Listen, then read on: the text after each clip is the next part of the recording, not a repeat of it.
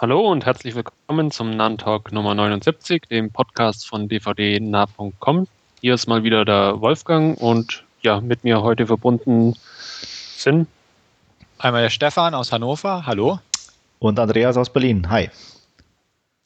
Ja, äh, gewohntes Schema, beziehungsweise nicht ganz gewohntes Schema. Wir konnten uns heute auf kein Hauptreview einigen, beziehungsweise haben nicht alle drei irgendwas ja, gemeinsam gesehen. Deswegen äh, gibt es nur Trailer und Last Scene in dieser Ausgabe und ähm, fangen da jetzt aber mit einem ja, aktuellen Trailer zur Wirtschaftskrise quasi an und zwar Uwe Bolls Bailout.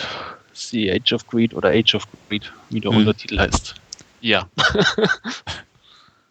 ja, fange ich einfach mal an. Ähm, ich gucke ihn mir auf jeden Fall an. So ist es nicht. Also sah jetzt nicht ganz so furchtbar aus. Natürlich wird es kein ähm, die Tiefe gehender Kommentar zur Wirtschaftskrise sein. Es ist mehr so ein möchte gern Falling Down vor dem Hintergrund der Wirtschaftskrise irgendwo. Ähm, sieht nicht ganz so grütze aus wie äh, in The Name of the King Teil 3, der ja ebenfalls mit Purcell in der Hauptrolle ist. Äh, Uwe Boll kann es ja einigermaßen, wenn er denn so ein bisschen Angry Boll ist und da versucht mal ein bisschen, ja, was weiß ich, wird sozialkritisch zu sein oder so. Manchmal funktioniert es ja bei ihm. Der hier sieht nicht wirklich so danach aus, ja. könnte aber so ein bisschen in Richtung Guilty Pleasure gehen, einfach mit einem Typ, der Amok läuft. Hat ja auch in Rampage ganz gut geklappt irgendwo. Ähm, immer wieder laufen B-Film-Gesichter durchs Bild, sag ich mal, Eric Roberts und Lachlan Mundo, Michael Paré und so weiter und so fort. Also dementsprechend passt es irgendwo in mein Beuteschema und bei Boll bin ich eh auf so eine tragische Weise immer neugierig, was er denn als letztes oder als neuestes verzapft hat. Dementsprechend wird er garantiert mal im Player wandern. Versprechen tue ich mir nicht gerade viel davon, auch nach dem Trailer nicht oder gerade nach dem Trailer nicht, der jetzt nun wirklich nicht irgendwie Begeisterung bei mir geweckt hat, aber wie gesagt, ich werde ihn mir auf jeden Fall mal angucken, so oder so. Ja, er sah auch einfach billig aus, der Trailer. Ja. ja. Aber, ähm, keine, keine Ahnung. Also ich, ich glaube, ich, ich lasse den aus. Also ab und zu reizt mich ja dann doch durchaus auch diese Boll-Geschichten, aber der sah jetzt irgendwie dann zu aufgesetzt, kein Geld und dann die Frau noch äh, gestorben oder so und dann kommt der große ja, Rachefeldzug irgendwie. Nee, mu muss ich nicht haben. Wobei Rampage, den du gerade erwähnt hast, das war ja der mit dem Amoklauf, oder? Mhm, ja. Der, der war ja dann doch überraschend äh, gut irgendwo auch, also für Boll-Verhältnisse. Den habe ich immer noch nicht gesehen. Richtig erinnern. Der war, der war, glaube ich, gar nicht verkehrt. Also der war, ja, kommt mal anschauen, aber ich glaube nicht, dass, dass ich was verpasse, wenn ich Bailout nicht sehe. nee, ich glaube auch. Also ich fand es ja schon irgendwie erschreckend, dass du selbst im Trailer weißt, schon irgendwie nach ein paar, nach, ich weiß nicht, nach knapp der Hälfte, dass sie sich gleich umbringt. Also es kann man nicht mal von Spoiler sprechen, was im Trailer vorkommt.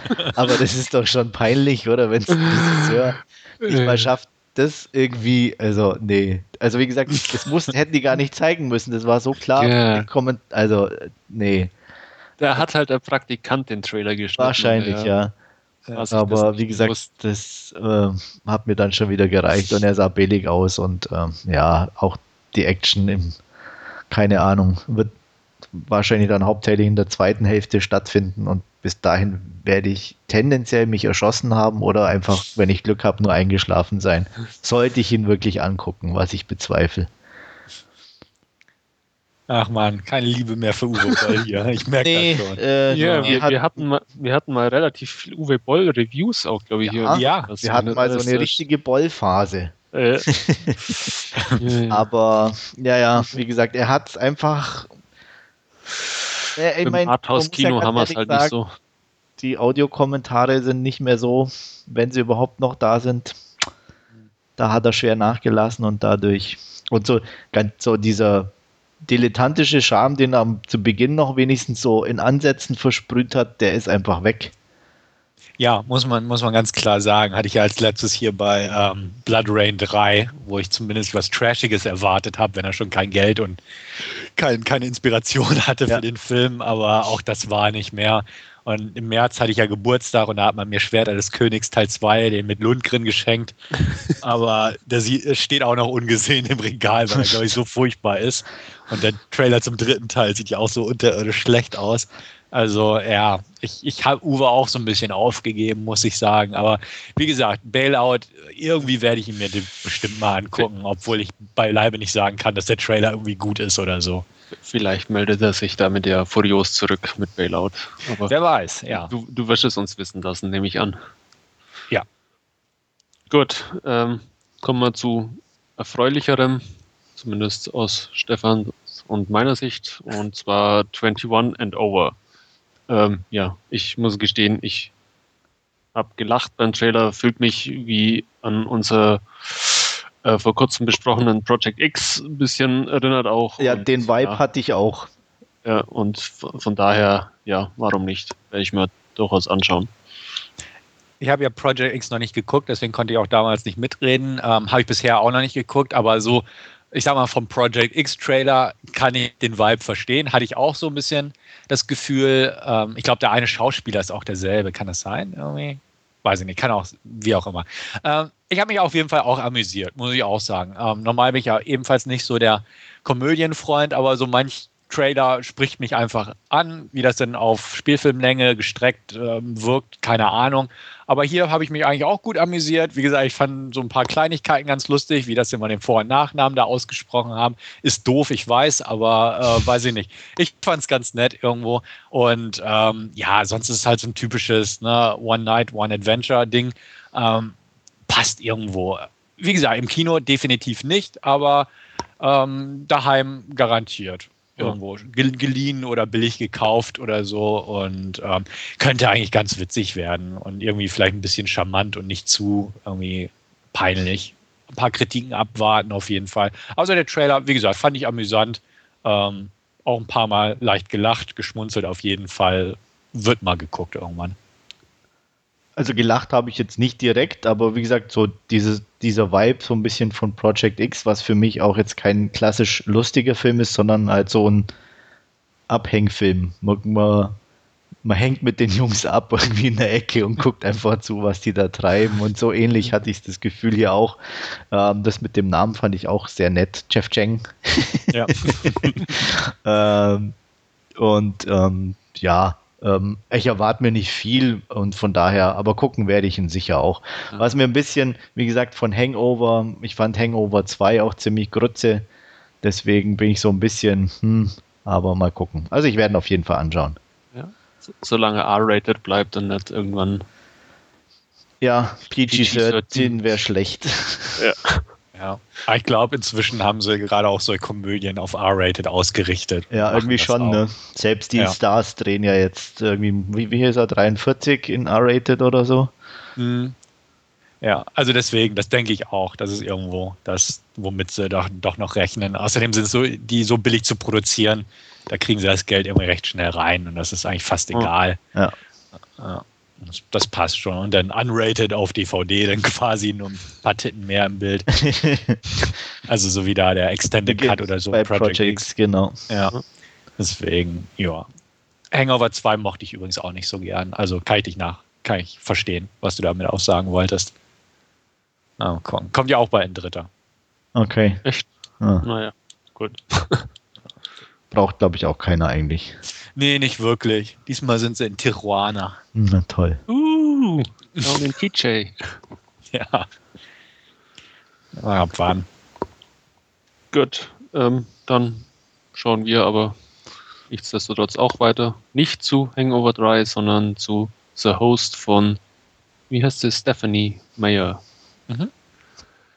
Ja, Stefan, sprich. Ja, du hast also ich gelesen, du weißt noch am meisten, ja. Genau, habe das Buch gelesen, fand ich recht mittelprächtig. Ähm, einfach weil es sich in der Mitte einfach zog. Und der Trailer sieht nett aus, ähm, finde ich. Also jetzt an sich. Es ist halt so eine gelackte Körperfresser-Variante im Prinzip auf PG-13 mit einer Romanze drin. Ähm, das Interessante am Buch war, dass es halt aus der quasi schizophrenen Perspektive erzählt wurde, weil einmal hat, es geht ja darum, dass, dass dieser Parasit von den Aliens in den Körper eingenistet wird, von dieser Widerstandskämpferin. und die aber ihre alte Erinnerung beziehungsweise der alte Charakter immer wieder durchschimmert und das quasi so ein, ja, so ein innerer Dialog immer hin und her geht zwischen dem, dem Parasiten und dem Host sozusagen. Und ähm, gut, das kann man filmisch natürlich nicht wirklich umsetzen und da war ich eigentlich gespannt drauf, ob sie es irgendwie überhaupt versuchen. Bisher sieht es ja nicht so wirklich danach aus. Ähm, wie es denn letztlich wird, keine Ahnung. Ähm, aber so das, das grundsätzlich, also die Szene habe ich wiedererkannt aus dem Buch. Ich hoffe einfach, sie straffen den Mittelteil und ähm, ja, richten das so ein bisschen mehr auf diese Verfolgungsjagd auf, denn es wird dann halt natürlich, dann kommt es zu der, der Alien-Verfolgung. Die Diane Krüger spielt halt die, die Jägerin sozusagen, die dann ähm, versucht, den, den abtrünnigen Parasiten zu jagen die letzten Menschen aufzuspüren, die sich da in dieser Grand Canyon-Geschichte oder da in der Wüste auf jeden Fall verschanzt haben in so einem Höhlensystem. Ähm, wie gesagt, ich kann nicht drum rumreden. Das Buch fand ich höchst mäßig. Ich hatte das, glaube ich, mit ungefähr vier von zehn umschrieben. Mal gucken. Viel verspreche ich mir für den Film nicht, aber wenn sie das so ein bisschen in den Griff bekommen haben, ähm, könnte es auf jeden Fall eine unterhaltsame Geschichte werden. Es ist Körperfresser mit Liebesgeschichte, recht glatt gebügelt, aber wenn es schnittig umgesetzt wird, könnte es auf jeden Fall Kurzweil erzeugen, obwohl es das Buch halt nicht hingekriegt hat bei mir. Ich bin weiterhin durchaus gespannt, wie sie es gemacht haben letztendlich. Ich nicht. ja, es ist wie Twilight mit Körperfressern. Genauso oberflächlich irgendwie. Also, ja. ich erwarte mir da nichts. Von daher weiß ich nicht, ob ich ihn gucke. Ähm, mal schauen. Also mich hat nichts angesprochen. Ich, ich fand den Trailer auch recht äh, mittelprächtig, muss aber gestehen, den würde ich mal eher auf die Leihliste setzen wie Twilight jetzt mal. Ähm, ja. Mit, mit niedriger Priorität vielleicht. Also schiebst du immer vor dir her sozusagen. Ja, wenn, von den 200 anderen Filmen gar nichts mehr da ist zum Anschauen, dann würde ich mal den vielleicht mal ja, anschauen. Aber nee, mich hat er jetzt auch nicht wirklich äh, gepackt und auch kein Interesse dran geweckt. Das ist mhm. wahrscheinlich eher so, wenn man, wie Stefan das Buch gelesen hat, dass man einfach Interesse dran hat, wie sie es denn jetzt umsetzen oder wie sie es denn machen. Ja, wobei, wie gesagt, die, die Variante mit diesem Zwiegespräch, mit dem Parasit und, und der Person an sich interessant ist, aber wie Stefan auch sagte, man es im Film nicht umsetzen kann mhm. und von daher auch, ich sag mal, ne, noch die interessanteste Komponente eh ziemlich unter den Tisch fällt. Ja, aber die mhm. hat auch den tollen Spiegel, wo sie reinschaut. Ja, toll. Kann sie sich ja. mit sich unterhalten, ja. Genau. Das wird spannend ohne Ende, ey. Ja, oder wie Gollum, hat der Ringe. ja, ja. ja.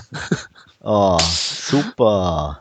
Ja. Naja. Ich freue mich. Geht schon, wenn man sich Mühe gibt. Ja, also wie gesagt, ich denke auch. Also ich bin jetzt hauptsächlich daran interessiert, einfach die Umsetzung des Buches zu sehen. Ähm, sonst hätte mich der Trailer wahrscheinlich auch weit weniger irgendwie angesprochen, wenn man das Wort eigentlich verwenden kann. Also ins Kino wäre ich auch nicht rennen, definitiv nicht. Und da ich ja jetzt auch bei Love Film bin, ist das eigentlich so ein guter Kandidat dafür. Das stimmt. Gut. Was eher Kinomaterial ist, ist vielleicht äh, World War C mit Brad Pitt. Ähm, Set? Sie ist doch Sie? ABC, Z? ABC. Z, ja. Z. Oder? Weil sie ist amerikanisch und Z ist englisch. Ah, okay. Also britisch. Ja. Gut, hat man das auch geklärt. Auch geklärt. World War Z auf alle Fälle. Ähm, Weltkrieg ja. Z. genau. genau. Mit ähm, ich muss ja gestehen, ich habe es nicht ganz verstanden, wer da irgendwann die Welt angreift aus dem Trailer. Ähm, Zombies. Infizierte. Es hat so den Einschein, äh, Anschein gehabt, das wird auch das Z irgendwo erklären dann mit den Z Zombies. für Zombies, genau. Ja. Ähm, ich fand, er sah cool aus, sah groß aus. Ähm, ja, ist mal wieder so ein schöner Weltuntergangsfilm. Ähm, wenn die Familie nicht zu nervig ist, die dann um Red Pit herum angesiedelt ist, dann kann man sich den bestimmt ganz ordentlich auch mal anschauen. Es dauert aber ja noch ein bisschen, wenn mich nicht alles täuscht, oder es ist ja erst irgendwie Mitte 2013. Ja. Also ist ja noch ein bisschen hin, aber ja. Also das, was ich bis jetzt gesehen habe, hat mir gefallen aus dem Trailer. Andreas? Ja, also ich, ich, ich fand es interessant und nett gemacht. Ähm, habe ähnliche Bedenken bezüglich der Familie. Ähm, sowas kann sehr schnell ziemlich nerven. Ähm, Aber gut, da lasse ich mich mal überraschen. Pit ist okay, passt ganz gut, denke ich. Ähm, bisschen, ja gut, CGI ist immer schwierig, aber ja, das sah mir so irgendwie so zu sehr nach Welle und Wasser irgendwie organisiert aus, diese, diese Flut an Zombies. Äh, übereinander klettern. Ja, ja, ähm, dann war ich jetzt nicht so ein Fan davon. Also ich hoffe, dass sie das nicht zu oft einsetzen. Ähm, da habe ich es ein bisschen reduzierter, fände ich es besser, halt ganz normale Bodenangriffe, sagen wir mal so. ähm, ja, das der Film basiert, oder ich meine, die Geschichte basiert ja auf dem Buch. Weiß nicht, ob ja. ihr das wisst oder und doch, doch. Ähm, ich habe es nicht gelesen und keine Ahnung, aber soll ganz gut sein, glaube ich, und ganz nett. Ähm, nennt sich auf Deutsch, wer länger lebt, ist später tot, Operation Zombie. äh, das Original weiß ich gar nicht, wie er da heißt, aber ich bin auf jeden Fall neugierig und ähm, ja, dicke Blockbuster gucke ich eh meistens an. Also von daher passt es schon.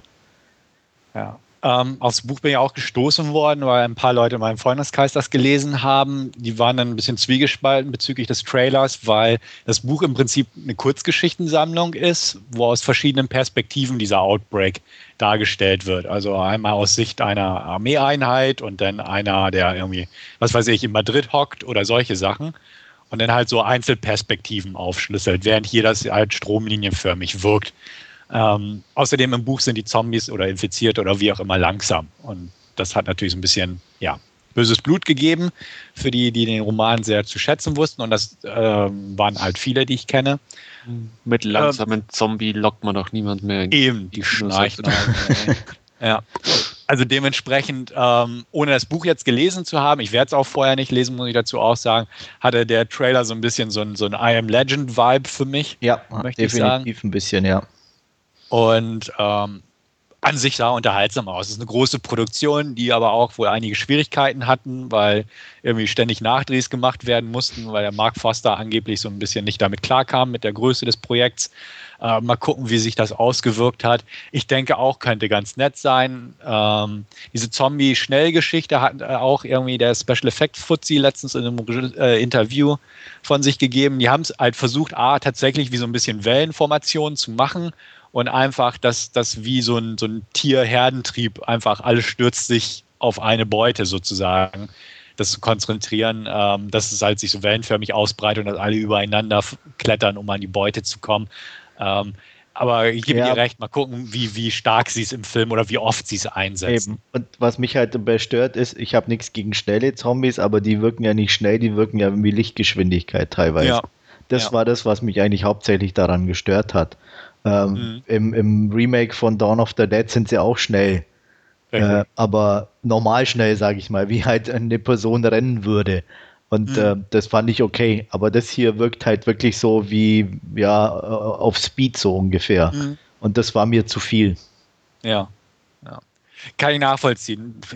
Ja, man hat scheinbar also, gesagt, versucht, ein bisschen was Neues reinzubringen. Ja, man, man, muss gucken wirklich, wie es im Film wirkt, wie gesagt, und ob es, wie oft sie es einsetzen, ob es dann einfach zu viel wird und dann ermüdend wird mhm. ähm, und, und, und einen eher nervt oder ob sie es halt, ich sag mal, dezent eingesetzt haben, so zwei, dreimal in so größeren Szenen, dann wäre es, denke ich, okay. Ja. Also ich hoffe auch, dass es so läuft. Ähm, so große Filme mit so Szenarien mag ich ja eh ganz gern.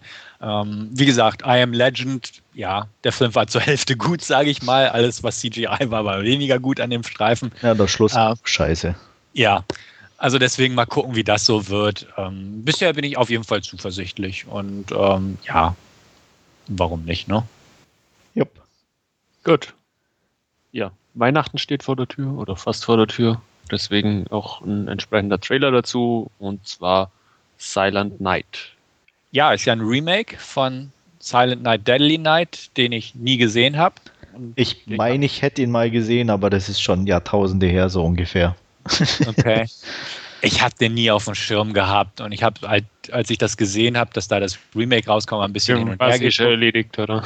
Ja, und irgendwie keiner sagt, der ist wirklich gut. Also das ist irgendwie so ein obskurer, kleiner Filmding. Kein Schwein kennt mit irgendwie mordenden Weihnachtsmann. Ähm, und das ist jetzt wohl auch ein sehr loses Remake. Dementsprechend braucht man da auch nicht irgendwie Vorkenntnisse. Ähm, sah, sah wie ein nettes Slasher-Ware aus. Einfach mit Weihnachtssetting. Weihnachtsmann mit einem Flammenwerfer sieht man auch nicht alle Tage. Und ähm, ja, Jamie King ist eigentlich auch ganz solide. Malcolm McDowell, okay, der spielt inzwischen überall mit. Ja. Aber ähm, ja, sah ganz nett aus. Der Regisseur, der hat ja ähm, den Aggression Scale und so gemacht zuletzt, der ja auch ganz solide war. Ja, den Hattest du ja wir auch geguckt? genau. Genau. Und ähm, ja, also könnte ganz nett sein. Auf jeden Fall ist jetzt, ja, ich sag mal, irgendwo direkte Videoware und ähm, passt auch in mein Beuteschema. Dementsprechend werde ich mir den mal zulegen, definitiv. Also gucken werde ich ihn auch, denke ich, weil er sah wirklich ordentlich gemacht aus.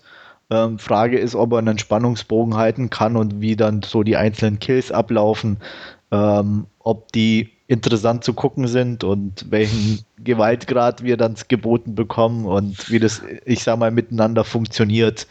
Äh, möglichst brutal alleine funktioniert nicht, zumindest für mich. Äh, da bin ich kein so Gorehound, aber wenn es ein spannender Film ist mit einem Ja, oder gewissen äh, Blut- Killer im Nikolaus-Kostüm ist. ja, ähm, kann das ganz gut funktionieren. Also ich Äh, werde sicher mal gucken. Muss sogar ich gestehen, das ist so ein Leihkandidat für mich. Sah durchaus ganz, ganz witzig aus, Ja. dann phasenweise ja. ja. Und es ist so, irgendwie ging es mir, ähm, will man oder wollte ich dann doch wissen, warum macht das jetzt, ne? Warum oder wer steckt dahinter? So, das finde ich immer bei so Maskentypis immer so das Interessanteste. Oft ist die Auflösung zwar scheiße, aber wissen will man es doch irgendwie. Er ist aus der Klapse ausgebrochen und er hasste Weihnachten schon immer. Genau. Also, ja. Aber keine Ahnung. Oder Er ist im Ja. Kaufhaus nicht als Weihnachtsmann angestellt worden. Und ja, sexuell belästigt im Kaufhaus vom Weihnachtsmann und das hat Ja. einen Knacks gegeben. Ja. Ja. ja, also ja, ist doch schön, dass selbst Wolfgang hier mal mit aufgesprungen ist.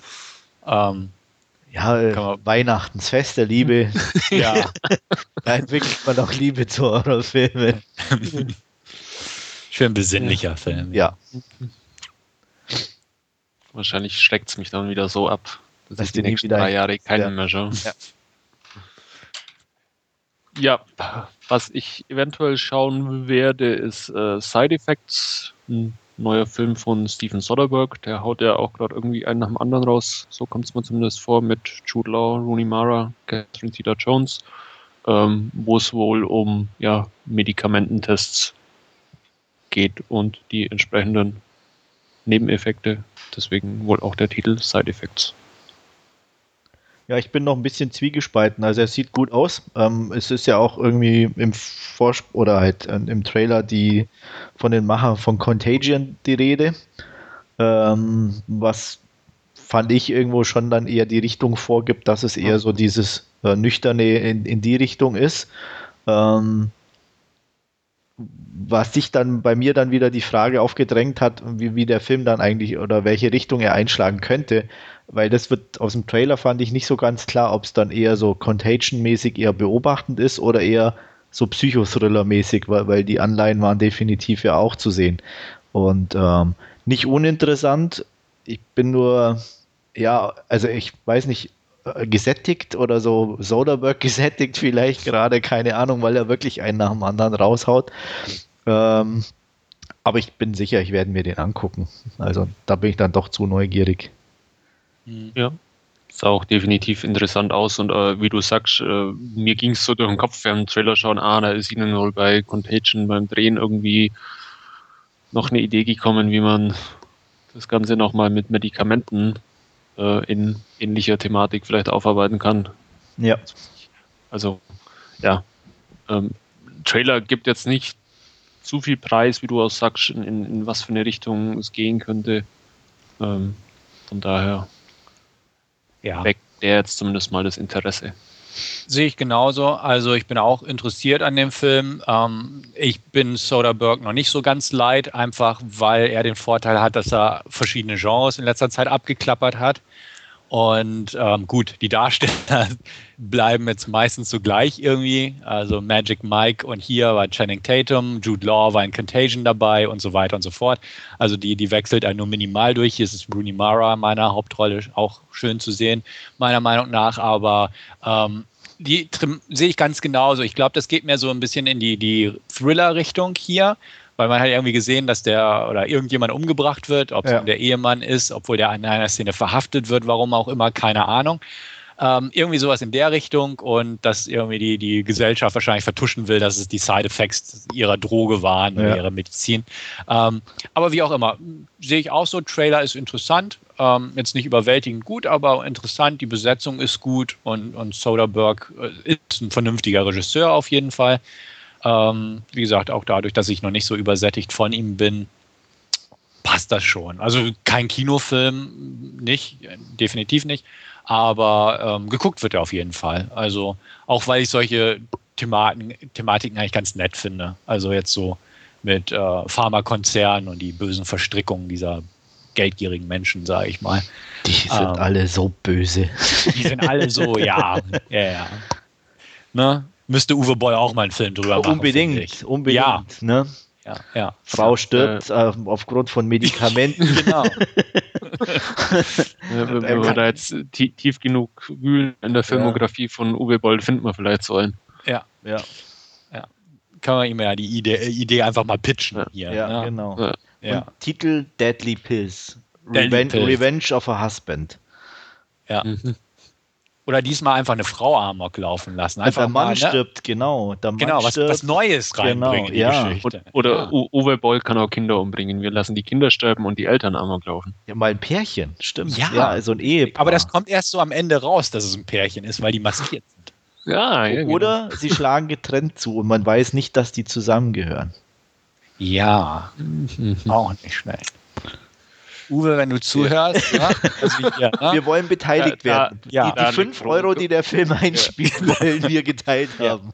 Da, da liegt großes Geld. Ich, ich spüre es für ja. mich. Ja, ja. Wir müssen nur noch aushandeln, ob wir unter einem Pseudonym genannt werden bei Story By in den Credits oder wir es wagen, unsere echten Namen dafür preiszugeben.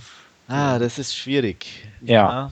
Glaub, Dazu müssten wir das Drehbuch also erstmal. Nee, ich wollte gerade sagen, nachdem es unser erster Film ist, lass uns lieber erst noch Pseudonym machen. So, wenn es dann erfolgreich wird, können wir den zweiten dann unter unserem echten Namen machen. Ja. Okay. Das ja. ne, machen wir dann ein Sequel. Ja. From the writers of Deadly Pill. Genau. Super. ja, gut. Der Autor ist übrigens bei, also Side Effects von Steven Soderbergh jetzt wieder äh, dasselbe wie bei Contagion. Okay. Also da ist es auch dasselbe Team scheinbar irgendwie hm. da zusammen. Ähm, Gab es nicht auch noch, Andreas, jetzt eher an dich gerichtet, ja. einen französischen Film mit irgendwelchen Medikamententests oder bin ich da jetzt völlig auf also, der falschen Bahn? Das kam mir irgendwie so im Hinterkopf hoch, da, da, dass ganz da falsch, falsch liegst du nicht, weil ich hatte auch das Gefühl, dass irgendwie hat äh, bei mir geklingelt, aber ja. Ich meine auch, es war irgendein ah. französischer Film, wo, wo auch mit Medikamententests irgendwas schief lief und dann äh, irgendwie der Ehemann oder so, keine Ahnung, es versucht hat aufzuklären und ja. die Firma zu prangern oder so. Aber ich habe es auch nochmal zusammengebracht, was, was das war. Also, wie gesagt, ich, mir kam so, so die Thematik nicht gänzlich unbekannt, aber ich konnte es auch beim besten Willen nicht mehr irgendwo eingrenzen oder zu sagen. Also, ich könnte nicht mal sagen, dass es französisch war. Also, da bist du mir auch einen Schritt voraus. also, ich weiß nur, irgendwo meinte ich auch schon mal irgendwas gesehen zu haben, aber vielleicht hm. finden wir es bis nächstes Mal raus. Ja. Oder einer unserer Zuhörer weiß es und kann es uns sagen. Genau. Ähm, ja, dann kommen wir auch zu unserem letzten Trailer für diese Ausgabe und da haben wir uns für Warm Bodies entschieden. Ja, definitiv in meinen Augen der sympathischste der Trailer. Ähm, will ich unbedingt sehen. Also, oh, was heißt unbedingt, aber er ist auf jeden Fall so sympathisch, dass ich ihn gern sehen würde. Sagen wir so. Unterstreiche ich genauso. Ähm, möchte ich auch sehr gern sehen. Fand ich auch super sympathisch eigentlich irgendwo. Ähm, die Geschichte klingt eigentlich ganz nett, auch ja. sympathisch, um das Wort zu nennen. Ja. auch, auch eine nette Art von, von leichtem Humor. Also nicht so die. Äh, Holzhammer-Methode, sondern irgendwie schon, äh, ja, sympathisch. Nein, aber wirklich sehr angenehm irgendwo. Also ne, fand ich schon ganz lustig eigentlich. Ja. Ich, ich muss ja gestehen, wie ich die Poster gesehen habe, weil man dachte, irgendwie so, so ein Twilight-Abklatsch, irgendwas, wo man so jetzt halt noch ein bisschen Ja. mit auf dieser Vampirwelle reitet, aber der Vampire, Trailer hat es dann, Körperfresser und jetzt auch Ja. noch Zombies. ja, aber der Trailer hat's dann auch echt äh, rausgerissen, um dann auch das Wort sympathisch noch zu verwenden. Das ist ja einfach äh, wie hier irgendwie das ja, kalte Herz des Vampirs wieder zu schlagen. Nicht Vampir, als er das Zombie. Mädel sieht oder Zombies, äh, das, als er das Mädel sieht. Ja. Also ich hatte den Film auch schon einige Zeit auf dem Schirm, einfach weil da Theresa Palmer mitspielt und hatte dann auch so die ersten Fotos gesehen und dachte auch, ah, das sieht schon so blass und auch, wie du selbst sagst, sieht so ein bisschen Twilight-mäßig aus. Und da hatte ich auch so leichte Befürchtungen, aber die waren dann auch weg, nachdem ich den Trailer gesehen habe.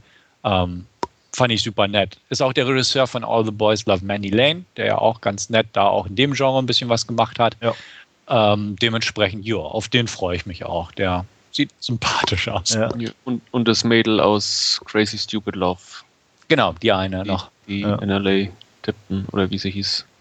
Schön, schön, oder die Idee fand ich auch mit diesen zwei Arten von Zombies ganz lustig irgendwie. Wobei auch hier so ein bisschen das nach, ähm, ähm, na, wie hieß, wie hieß er, wo wir halt schon gesagt haben, I am Legend. I am Legend irgendwie die, die aussahen. Ja.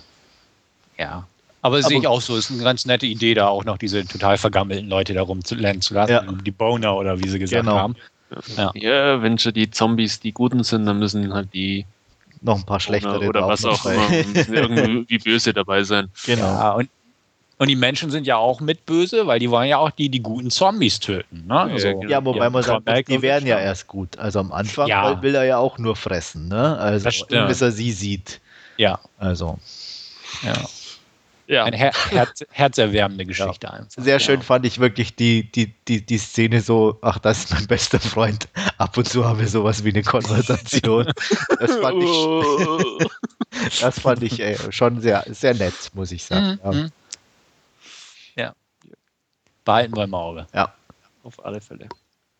Gut, dann hätten wir das aus Trailer-Sicht auch für diese Ausgabe und kommen ja zu unserem Last Team-Bereich und der wird Stefan jetzt anfangen.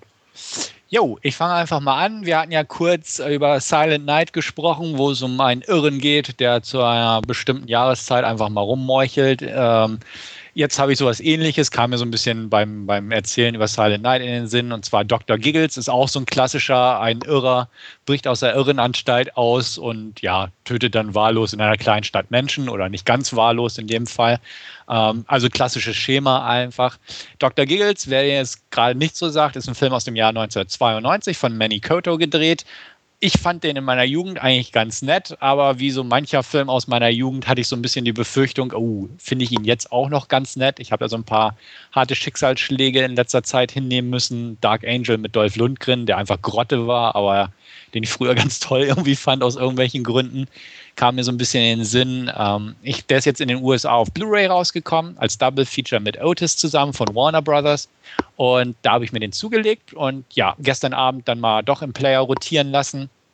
Ähm, 20 Jahre danach, also hat der Film trotzdem einen guten Unterhaltungswert beibehalten können, sage ich einfach mal. Also es geht darum, ähm, Dr. Giggles, oder das ist sein Spitzname sozusagen, äh, ist der Sohn eines Arztes, der damals ähm, ja einfach der Hausarzt in so einer kleinen Siedlung war, ähm, bis seine Frau an einem Herzversagen starb, an einem Herzfehler, um genau zu sein. Er konnte sie nicht retten, hat noch versucht, mit Transplantation äh, ihr ein neues Herz zu bringen, indem er halt viele Leute aus der Nachbarschaft umgebracht hat und denen versucht hat, die Herzen da reinzuhauen.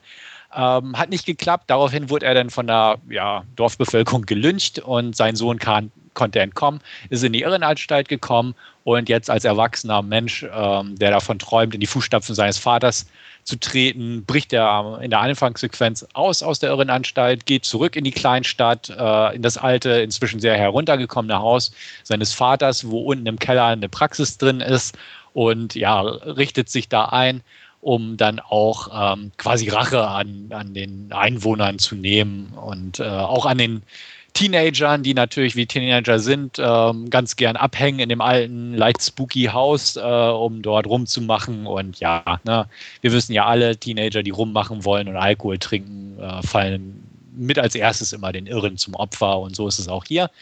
Grundsätzlich folgt der Film eigentlich jedem Klischee, das man sich so vorstellen kann. Äh, vom Schema her John Carpenters Halloween ähm, die Klischees türmen sich einfach echt fies auf bei dem Film. Ähm, von den Verhaltensweisen der Teenager, den dummen Cops und einfach den, den blöden Entscheidungen von irgendwelchen Protagonisten. Ähm, ist da eigentlich alles vorhanden, was man so im Slasher-Bereich kennt. Ähm, teilweise ist es schon so extrem, dass man fast den Eindruck hat, es könnte eine Parodie ranreichen. Ähm, was es aber nicht ist, es ist schon ein sehr geradliniger Slasher, aber mit Humor abgestimmt äh, nicht einen parodistischen Humor, sondern einfach ja so eine Art sehr fiesen schwarzen Humor. Denn dadurch, dass er halt ein Arzt ist, der Giggles, ähm, ja, kommen ganz viele blöde Arztsprüche, Arztsprüche äh, in leicht verdrehter Weise zum Einsatz. Also, was weiß ich, ne, machen Sie A oder so, ne, Mund auf und irgendwie so, keine Ahnung. Gibt es halt verschiedene Sachen.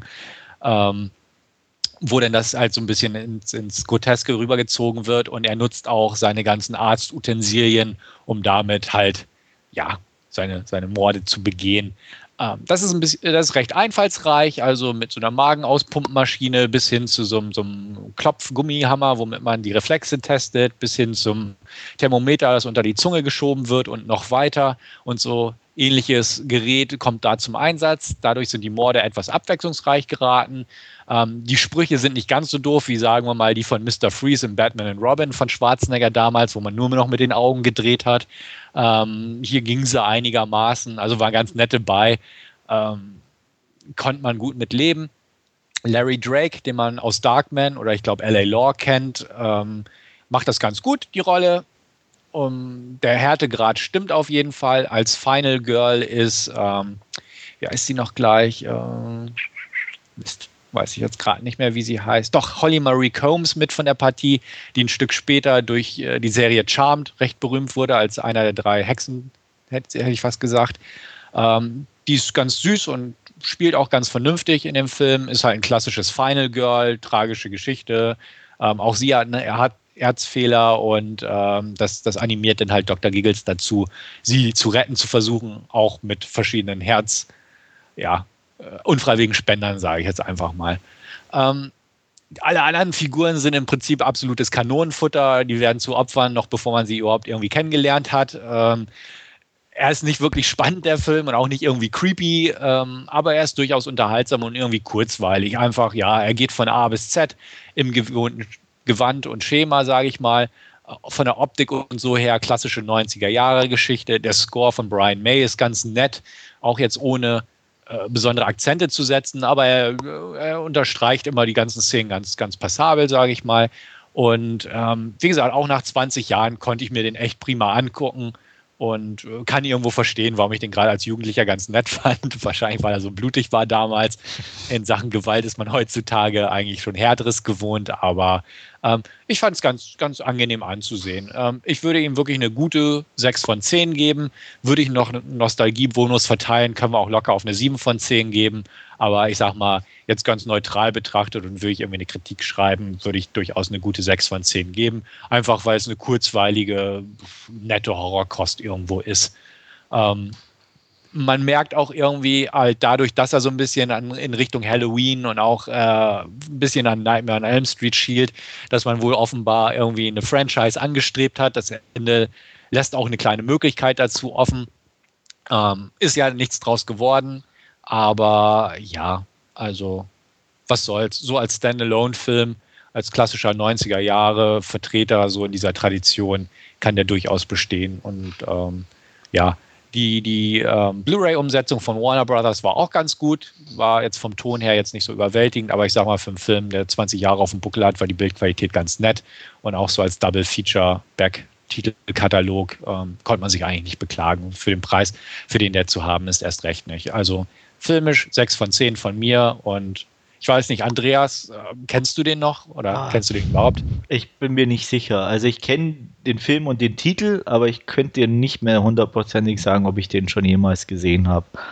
Ähm, ich habe ich sag mal so mit 18, 19 meine jeden Horrorfilm konsumiert, den es irgendwo gab. Ähm, von daher kann es schon sein, dass ich den auch gesehen habe, aber er ist mir nicht so richtig in Erinnerung geblieben. Ähm, lustigerweise hatte ich auch erst überlegt, weil du das angesprochen hast, mir Dark Angel mal wieder irgendwie zuzulegen, weil den fand ich nämlich auch ganz lustig. Ähm, sollte ich vielleicht dann aber auch besser bleiben lassen. ja. ähm, naja, aber wie gesagt, Dr. Giggles, ich könnte es dir nicht sagen, aber mhm. ähm, weiß auch nicht, ob ich ihn irgendwie in naher Zukunft angucken würde oder werde. Ja, ist auch auf keinen Fall irgendwie ein Muss, einfach ja, weil er irgendwo so beliebig ist. Aber er ist halt äh, einer der, der lustigeren, weil es einfach durch die abwechslungsreichen Tötungsszenen und so und dem halt so ein bisschen schwarzen Humor da drin ähm, einfach nicht nur stumpfes Gemetzel von irgendeinem maskierten Killer ist, sondern halt so ein bisschen was mit reinbringt, was das Schema so ein bisschen variiert immerhin. Ja. Wolfgang? Ich kenne zumindest Holly Mary Combs.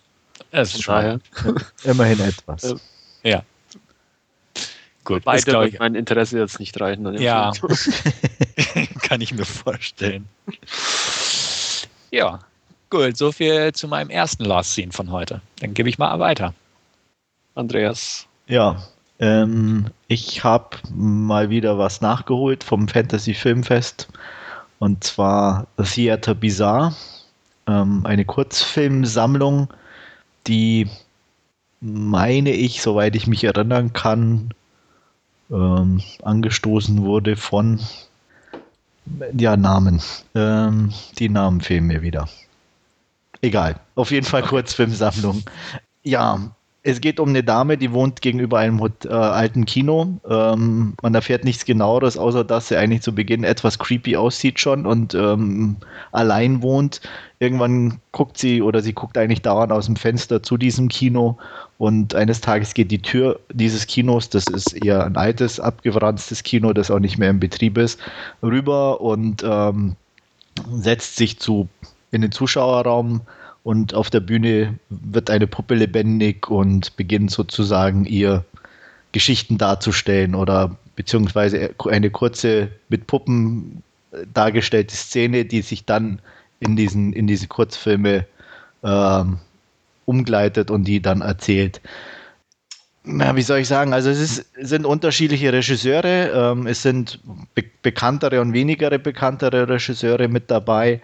Ähm, Richard Stanley, jetzt fällt er mir wieder ein, ähm, ist der derjenige, der das Ganze in äh, Auftrags- oder beziehungsweise angestoßen hat. Man kennt ihn, äh, ich sage mal, eventuell von Hardware, Mark 13 und Dust Devil. Ähm, mit dabei sind auch noch Karim Hussein. Ähm, weiß nicht, ob dir der was sagt, Stefan. Nee, der sagt mir gar nichts. Ähm, der hat unter anderem ähm, war er, glaube ich, bei Hobo with a Shotgun irgendwie hinter der Kamera oder zumindest okay. daran beteiligt und hat ähm, vor einigen Jahren, ich glaube, war sein erster Film, ein ziemlich abgedrehtes Teil mit Subconscious Cruelty gedreht. Der, der sagt mir nur vom Namen. Vom Namen her, also der. Genau. Ähm, ja, wie gesagt, es gibt insgesamt ähm, sechs, sechs Geschichten, ähm, soweit ich mich erinnern kann. Und ähm, diese umgebende Geschichte, ähm, ganz ehrlich, ich habe fast ein paar schon wieder vergessen. Es ist eine Geschichte dabei, die Mutter der Kröten, die bleibt ein bisschen oder blieb mir haften, weil sie mm, ganz nett umgesetzt war. Nicht, nicht spannend oder so, aber ähm, ein bisschen eklig dann auch. ähm, nicht weil brutal, aber eher eklig. Und ähm, ich sag mal insgesamt so, was mich überrascht hat, war, dass sie eigentlich relativ die Kurzgeschichten gut produziert sind. Also sie sahen gut aus. Ähm, ich kann mich erinnern, einmal gelesen zu haben, dass das Budget, das vorgesehene Budget für die einzelnen Geschichten nicht allzu hoch war. Und ähm, das fand ich dann doch, ähm, ich, ich, hatte da mit einer billigeren Produktion gerechnet, sagen wir so. Und von daher war das eigentlich relativ gut umgesetzt. Ähm, die auch relativ angenehm war ich überrascht von einer einer deutschen Geschichte sozusagen von Douglas Book. Ich weiß nicht, ob er selber, ich glaube, ist kein Deutscher, aber der lebt, soweit ich mich erinnern kann, in, in Berlin. Ähm, dieses Segment, ähm, das er gemacht hat, ähm, ist eigentlich so schon ein bisschen deutsch, in Anführungsstrichen. Es geht um Liebespaar, um, um die Trennung dieses Liebespaares. Und ähm, was mir daran gefallen hat, ähm, die Schauspieler waren ganz gut, unter anderem André Hennecke, ich weiß nicht, ob ihr den, wenn ihr den, ich kann nicht sagen, wo der mitgespielt hat, aber das ist so eine klassische Hackfresse, die, die, die, den man überall irgendwo sieht und dann sagt, ah ja, okay, der ist es. Ne? Also man hat den definitiv schon immer irgendwo gesehen. Und ähm, was ich ganz angenehm fand, in Anführungsstrichen, ist ähm, die Dame, die mitspielt. Das ist Susan Anbe. Ähm, die mag ich ganz gerne. Die finde ich, die ist jetzt keine Weltklasse-Schauspielerin, aber die finde ich von der Optik sehr angenehm irgendwie. Äh, das ist keine klassische Schönheit, aber die, die gefällt mir irgendwie auf eine Art. Die hat so, so eine Mischung aus ähm, doch ein bisschen damenhaft, aber auch ähm, kann auch ein bisschen anders äh, sich geben und das also auch eher normal. Also so ein bisschen Mädchen von nebenan, so eine ganz gute Mischung. Deswegen finde ich äh, die ganz interessant. Wobei ich auch sagen muss, ich kann jetzt nicht, nicht sagen, wo die mitgespielt hat, weil ich, äh, deutsche Sachen gucke ich selten. Ich weiß nur, dass ich die ab und zu mal gesehen habe. Ähm, und ähm, ich kann jetzt gar nicht sagen, was das letzte war, wo die mitgespielt hat, wo irgendwo. Mh, hm, Ach so, mit ähm, ähm, Agnes und seine Brüder. Weiß nicht, ob der, euch der was sagt, zumindest vom ja. Namen her. Und ähm, den hatte ich gesehen, der ging einigermaßen, hat sie auch mitgespielt.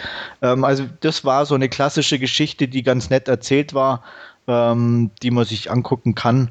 Insgesamt fand ich aber so die, die Stories ja sehr durchschnittlich. Also es war nichts dabei, wo ich sage, das bleibt hängen, ähm, das müsste man sich wieder angucken oder so man kann die nicht weggucken in dem Sinne.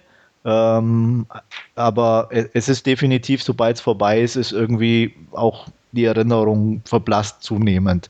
Ähm, eine Geschichte ist noch äh, von Tom Savini ge gemacht worden, ähm, aber auch die fand ich eher langweilig. Und ähm, mag auch vielleicht daran, also ähnlich wie bei anderen älteren Regisseuren liegt das bei Tom Savini einfach auch ähm, der Zug abgefahren ist, wobei man auch sagen muss, seine anderen Filme, die er irgendwie machen durfte, mich auch nicht alle sehr begeistert haben. Und von daher, wenn man so Horror-Anthologie, ähm, oder ich weiß gar nicht, wie das deutsche Wort ist, Anthologies heißt ja im Englischen, Anthologien, gibt es das Wort? Keine Ahnung. Ist ja egal. Wer sowas mag, kann mal sicher einen Blick riskieren. Ähm, ich fand es sehr durchschnittlich, nicht ganz uninteressant. Ähm, deswegen knappe 5 von 10. Ja, auch gerade noch mal kurz geguckt in die IMDb, wer da noch so Regie geführt hat. Jeremy Kasten sagt mir noch was, der hat die Rahmenhandlung gedreht. Ja. Und der hat Regie geführt bei ähm, The Attic Expeditions, The Thirst und dem Wizard of Gore Remake. Okay. Die habe ich, hab ich irgendwie alle im Regal stehen. Ah, und ja. sogar okay. All Souls Day hatte ich auch schon mal geguckt. Ähm, also der sagt mir zumindest da was. Und ich muss übrigens noch kurz erwähnen, habe ich falsch gesagt, das war nicht Douglas Buck irgendwie, der diese Deutsche gedreht hat, sondern Buddy Giovinzano. Aber Achso, okay. Ähm, auch den kenne ich jetzt nicht so. Nö, sagt mir auch nichts. Und äh, bei der Rahmengeschichte ist ja scheinbar auch unser Udo mit dabei, ne? Ganz genau. Ähm, in einer äh, wandlungsfähigen Rolle, sagen wir mal so. okay. Ja, ich hatte mich. Auch, es ist auch, eigentlich auch nur, nur nettes Beiwerk, aber er hat jetzt da auch jetzt nicht den Riesenauftritt. Mhm. Ähm, den Film habe ich natürlich auch auf dem Schirm gehabt, allein weil er halt auf dem Filmfest lief und so. Und ja, Udo Kier, klar. Ähm, war aber auch immer so ein bisschen skeptisch, wie es bei diesen Anthology-Dingern halt manchmal so ist. Steht auf jeden Fall auf der Liste von Filmen, die ich mir irgendwann mal angucken werde. Scheinbar ist ja die deutsche Uncut, wie es ja aussieht, sonst Ja. hast du wahrscheinlich die nicht genommen. Ja. Soweit Ähm, ich weiß zumindest. Also, Ja, ich habe ich glaub- ausgeliehen, also von daher, ähm, aber ich, soweit ich gelesen hatte, ist da eigentlich alles drin. Ich fand die jetzt auch nicht extrem brutal oder irgendwelche Ah, okay. Sachen mit dabei, wo man sagt, boah, äh, das war jetzt so heftig. Ähm, also von daher kann ich mir fast nicht vorstellen, dass da groß viel geschnitten ist. Mhm.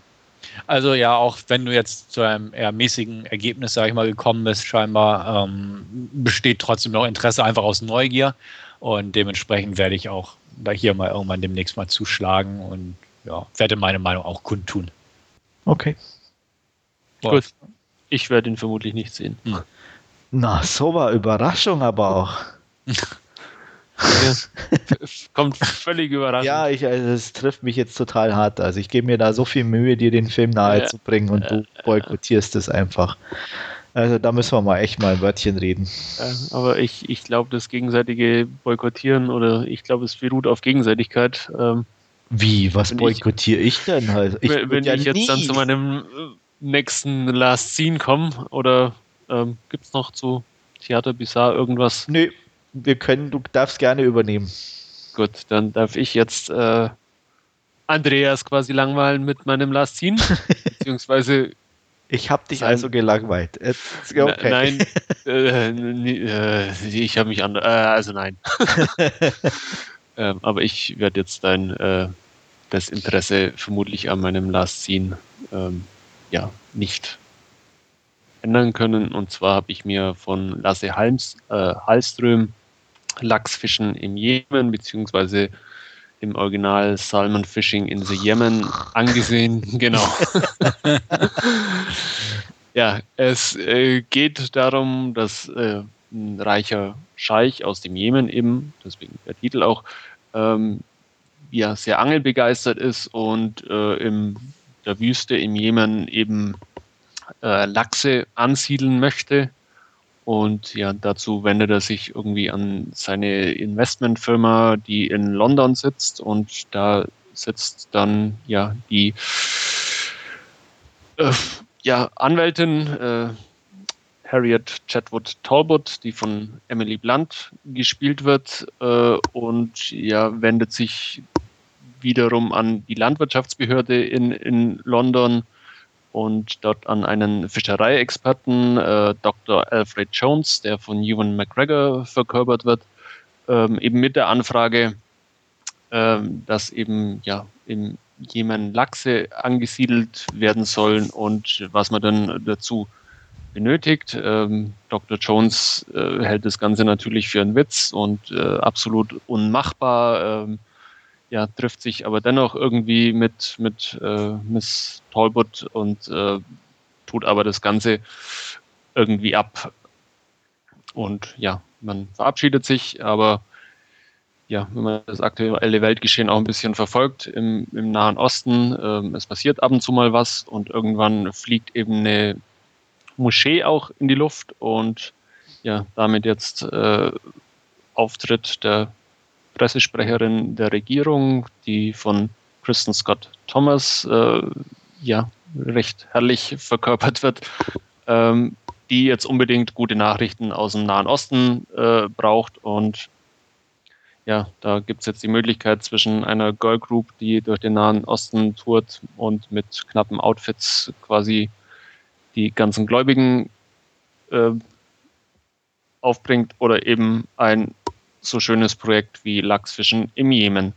Ähm, ja, sie macht dann hinterrücks ein bisschen Druck, beziehungsweise es geht dann sogar so weit, dass äh, der Dr.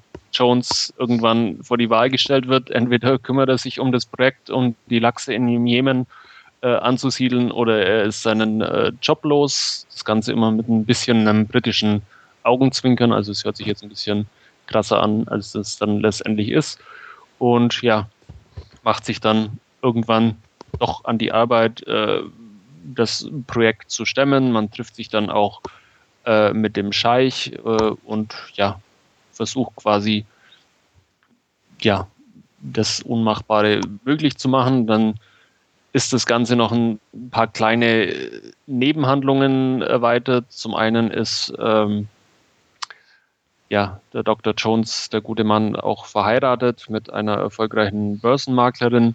Ähm, die Ehe ist ja nicht allzu gut, man hat sich irgendwie auseinandergelebt, ähm, was ja äh, seine ursprüngliche Abneigung gegen ja, die Figur von Emily Blunt entwickelt sich langsam, wie es in so einem Film eben auch ist.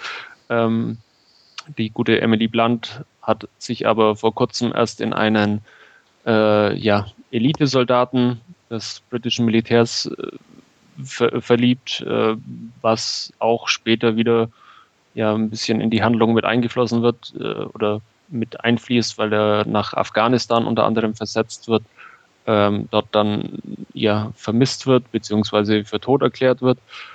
Und ja ähm, dazu kommen dann auch im Jemen noch ein paar Rebellen, die das äh, ganze Projekt äh, sabotieren möchten. Man erfährt nicht genau aus, aus welchem Hintergrund, aber das sind eben so, so kleine ja, Rahmenhandlungen, die das Ganze in den Film noch mit einfließen.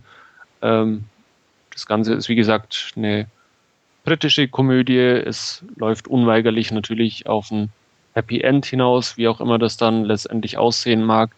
Ähm, ist von ja, Emily Blunt und, und Ewan McGregor, die beiden Hauptfiguren, äh, herrlich augenzwinkernd irgendwo verkörpert. Äh, das eigentliche Highlight ist aber immer, wie gesagt, Kristen Scott Thomas, wenn sie auftritt als ja, überdrehte, herrische Pressesprecherin, die ihren ganzen äh, Stab anweist, ja, nach, nach Projekten zu suchen, ähm, nicht sonderlich angetan ist, unter anderem auch vom, vom Außenminister und den auch, wenn es ja, nach ihr ging, äh, in irgendwelchen Auslandsmissionen ins Messer laufen zu lassen.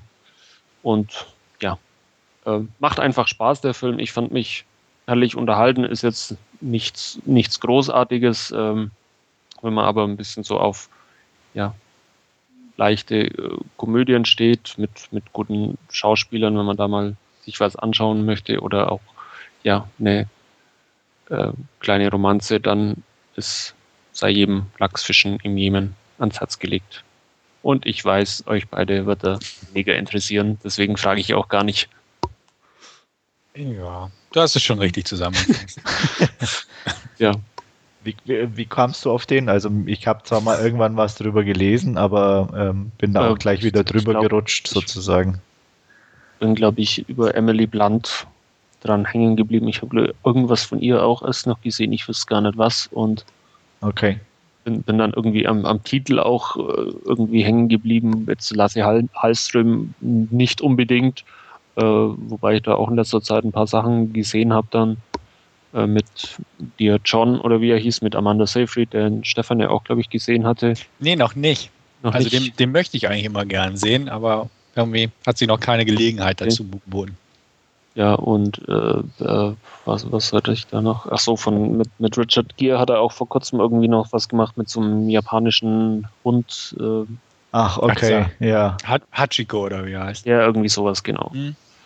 Ähm, aber wie gesagt, ich bin einfach hängen geblieben. In, in erster Linie, glaube ich, wirklich rein dann Emily Blunt und der noch etwas kuriose Titel. Und ja, wie gesagt, äh, wurde nicht enttäuscht. Wertungstechnisch wäre ich bei einer 6 von 10, vielleicht auch eher mit der Tendenz zu 7, aber dann doch ganz, ganz nüchtern betrachtet bei einer 6 von 10. Ähm, ja, tut, tut nicht weh. Ich, ich fand ihn nett, um das Wort mal wieder aus den Schubladen. okay. Aber du kannst mich auch nicht überzeugen. ja, glaub, trotz, trotz Emily Blunt werde ich auch auslassen. Ja. Dann, Stefan, machst du auch wieder weiter an dieser Stelle? Jo, ich habe mal wieder Resteverwertung von Andreas betrieben, denn er hat mir freundlicherweise Safe äh, den Jason Statham-Film überlassen. Du musst die nicht von mir nehmen. Nein, ich, wollte, also, nee, ne? ich wollte ja. Äh. Ich wollte ja. Und ich habe es nicht bereut, um das mal vorwegzunehmen. Ähm, Safe ja gut, fangen wir mal so an. Ich bin ja nicht gerade der größte Jason Statham-Film, weil eigentlich jeder Jason Statham-Film immer gleich ist und Jason Statham ist nie wirklich gut ist. Ja, und er ist immer Jason Statham. Er ist immer Jason Statham. Er kann grimmig gucken und Leute verprügeln, aber das war es auch schon.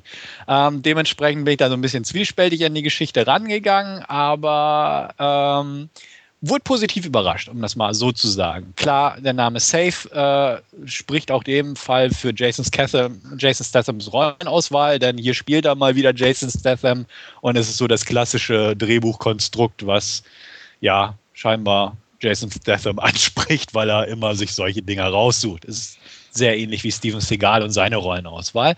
Ähm, Safe hat aber auch eine kleine nette Doppelbedeutung in dem Fall, denn äh, es geht sowohl in einem Safe, sprich ein Ding im Wand, wo man Geld und ähnliches aufbewahren kann, als auch um äh, Sicherheit, in dem Fall für ein kleines chinesisches Mädchen, was von den Triaden aus China nach New York gebracht wird, weil sie ein kleines Genie ist, sich Zahlen und ähnliches merken kann und ähm, für einen ähm, Triadenboss, der nicht so auf äh, Computer und sonstige modernen Schnickschnack steht, halt dafür verwendet wird, ähm, ja, Geld einzutreiben, Buchmacher-Sachen im Kopf zu behalten und in dem aktuellen Fall auch einen Code sich einzuprägen, der für einen großen Deal äh, Geheimnis umwittert und ähnliches äh, Verwendung finden soll.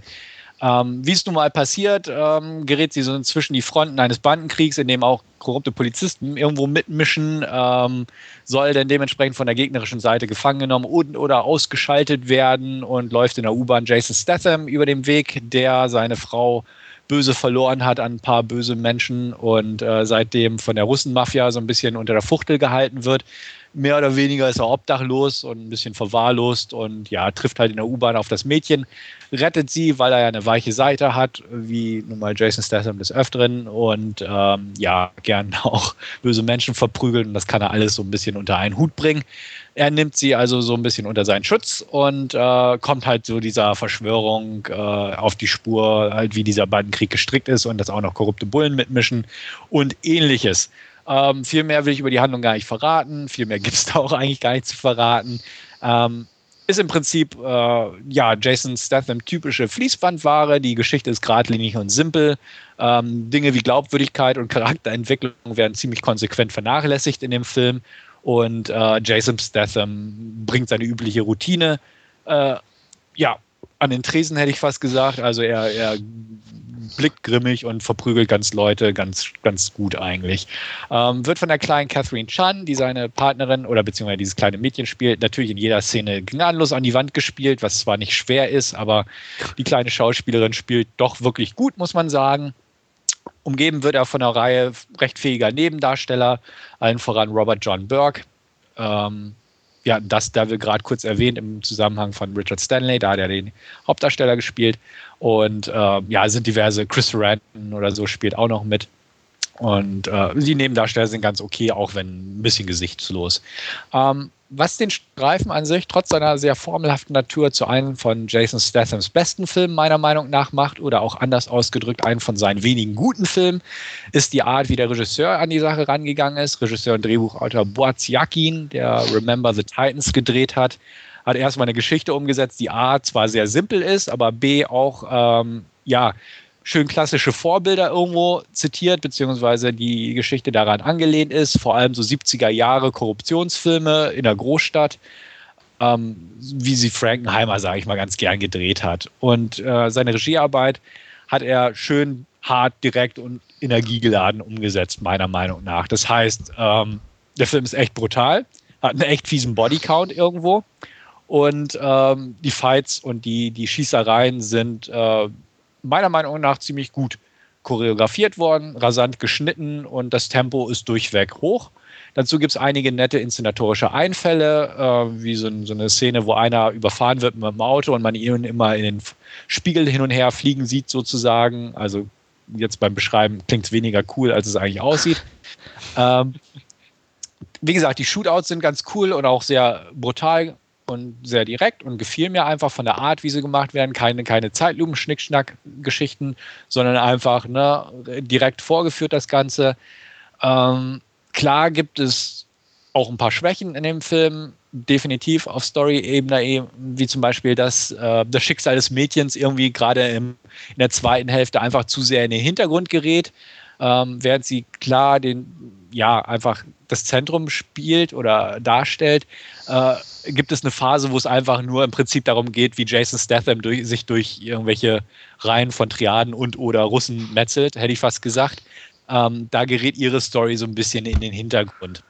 Ähm, was mir auch noch an dem Film wirklich positiv gefiel, waren so ein paar Abweichungen vom eigentlich gängigen Schema, beziehungsweise vom Erwarteten, ähm, wie zum Beispiel das Nichtzeigen bestimmter Szenen. Äh, es gibt eine Szene, wo am Anfang Jason Statham in so einem Cage-Fight MMA-Style oder so eingeführt wird, aber zum Beispiel dieser Fight nicht gezeigt wird, was in jedem anderen blöden Film eigentlich ausgewälzt werden würde, so als einfach nur so eine coole Kampfszene zwischendurch, wird hier nicht gezeigt. Genauso, ich sag mal, wie seine Familie umgebracht wird, ist etwas anders als sonst in Szene gesetzt und äh, der Showdown ist einfach geil. Also meiner Meinung nach einfach in der Form, wie er da gereicht wird, ist er einfach, äh, manche werden ihn scheiße finden, aber ich fand den einfach nur cool. Und ähm, das hat einfach Spaß gemacht irgendwo. Was ich auch noch an dem Film mochte, ist, ähm, dass er in und um New York gedreht wurde und auch in New York spielt. Das heißt, äh, es ist keine irgendwie anonyme Kanada- Toronto-Ecke, wo man den gedreht hat, um dann nur so ein paar New York-Bilder reingeschnitten hat, sondern man sieht halt auch, dass das etwas vor der Skyline stattfindet und so. Also vom Setting her passt das schon.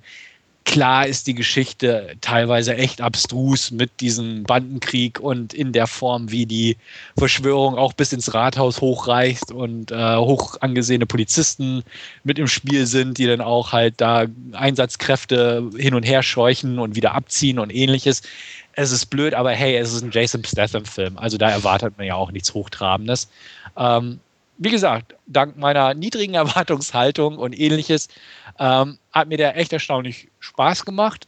Klar ist es jetzt kein Überflieger, aber ähm, ich sag mal, fürs Genre des Jason Statham-Films ist es ein wirklich gutes Ding geworden. Ähm, sieben von zehn von mir, einfach dadurch. Und ich erinnere mich gar nicht, wie du ihn fandst. Andrea? Ähm, sehr solide auch. Also nichts, was ich irgendwie auf Dauer behalten wollte, deswegen habe ich ihn dir abgetreten.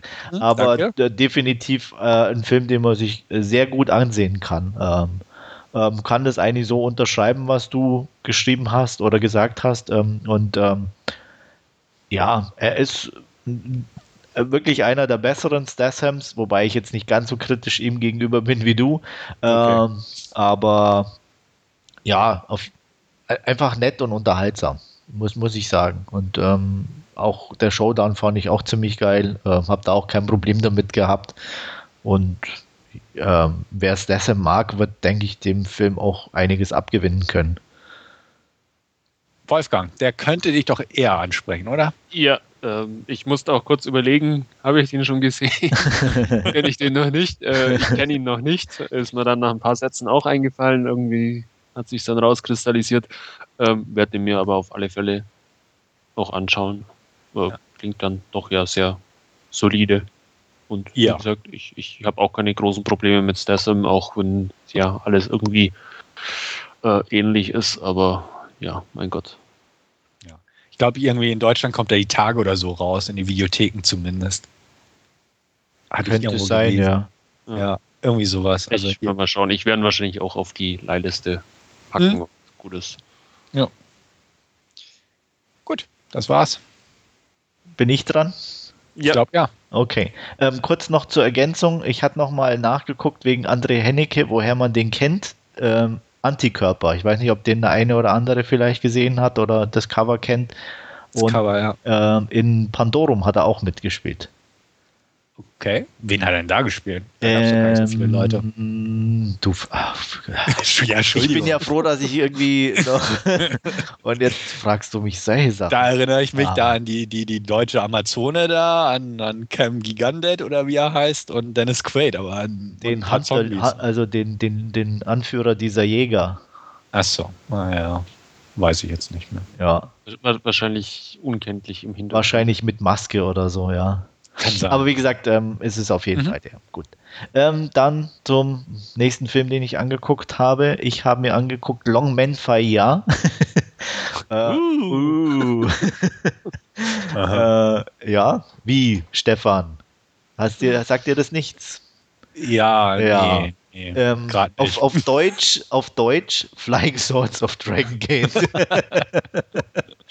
ah, so heißt er nämlich Deutsch, wirklich genau. in Deutsch. Ne? Ist auch toll. Mhm. Ähm, jeder Scheiß wird übersetzt, aber gut. Mhm. Ähm, ja, was ist Flying Swords of Dragon Gate? Ist ein Remake von Tsui Hark, ähm, von, soweit ich mich erinnere, von einem eigenen Film, den er Anfang der 80er Ende der 80er, Anfang 90er gedreht hat und gemacht hat.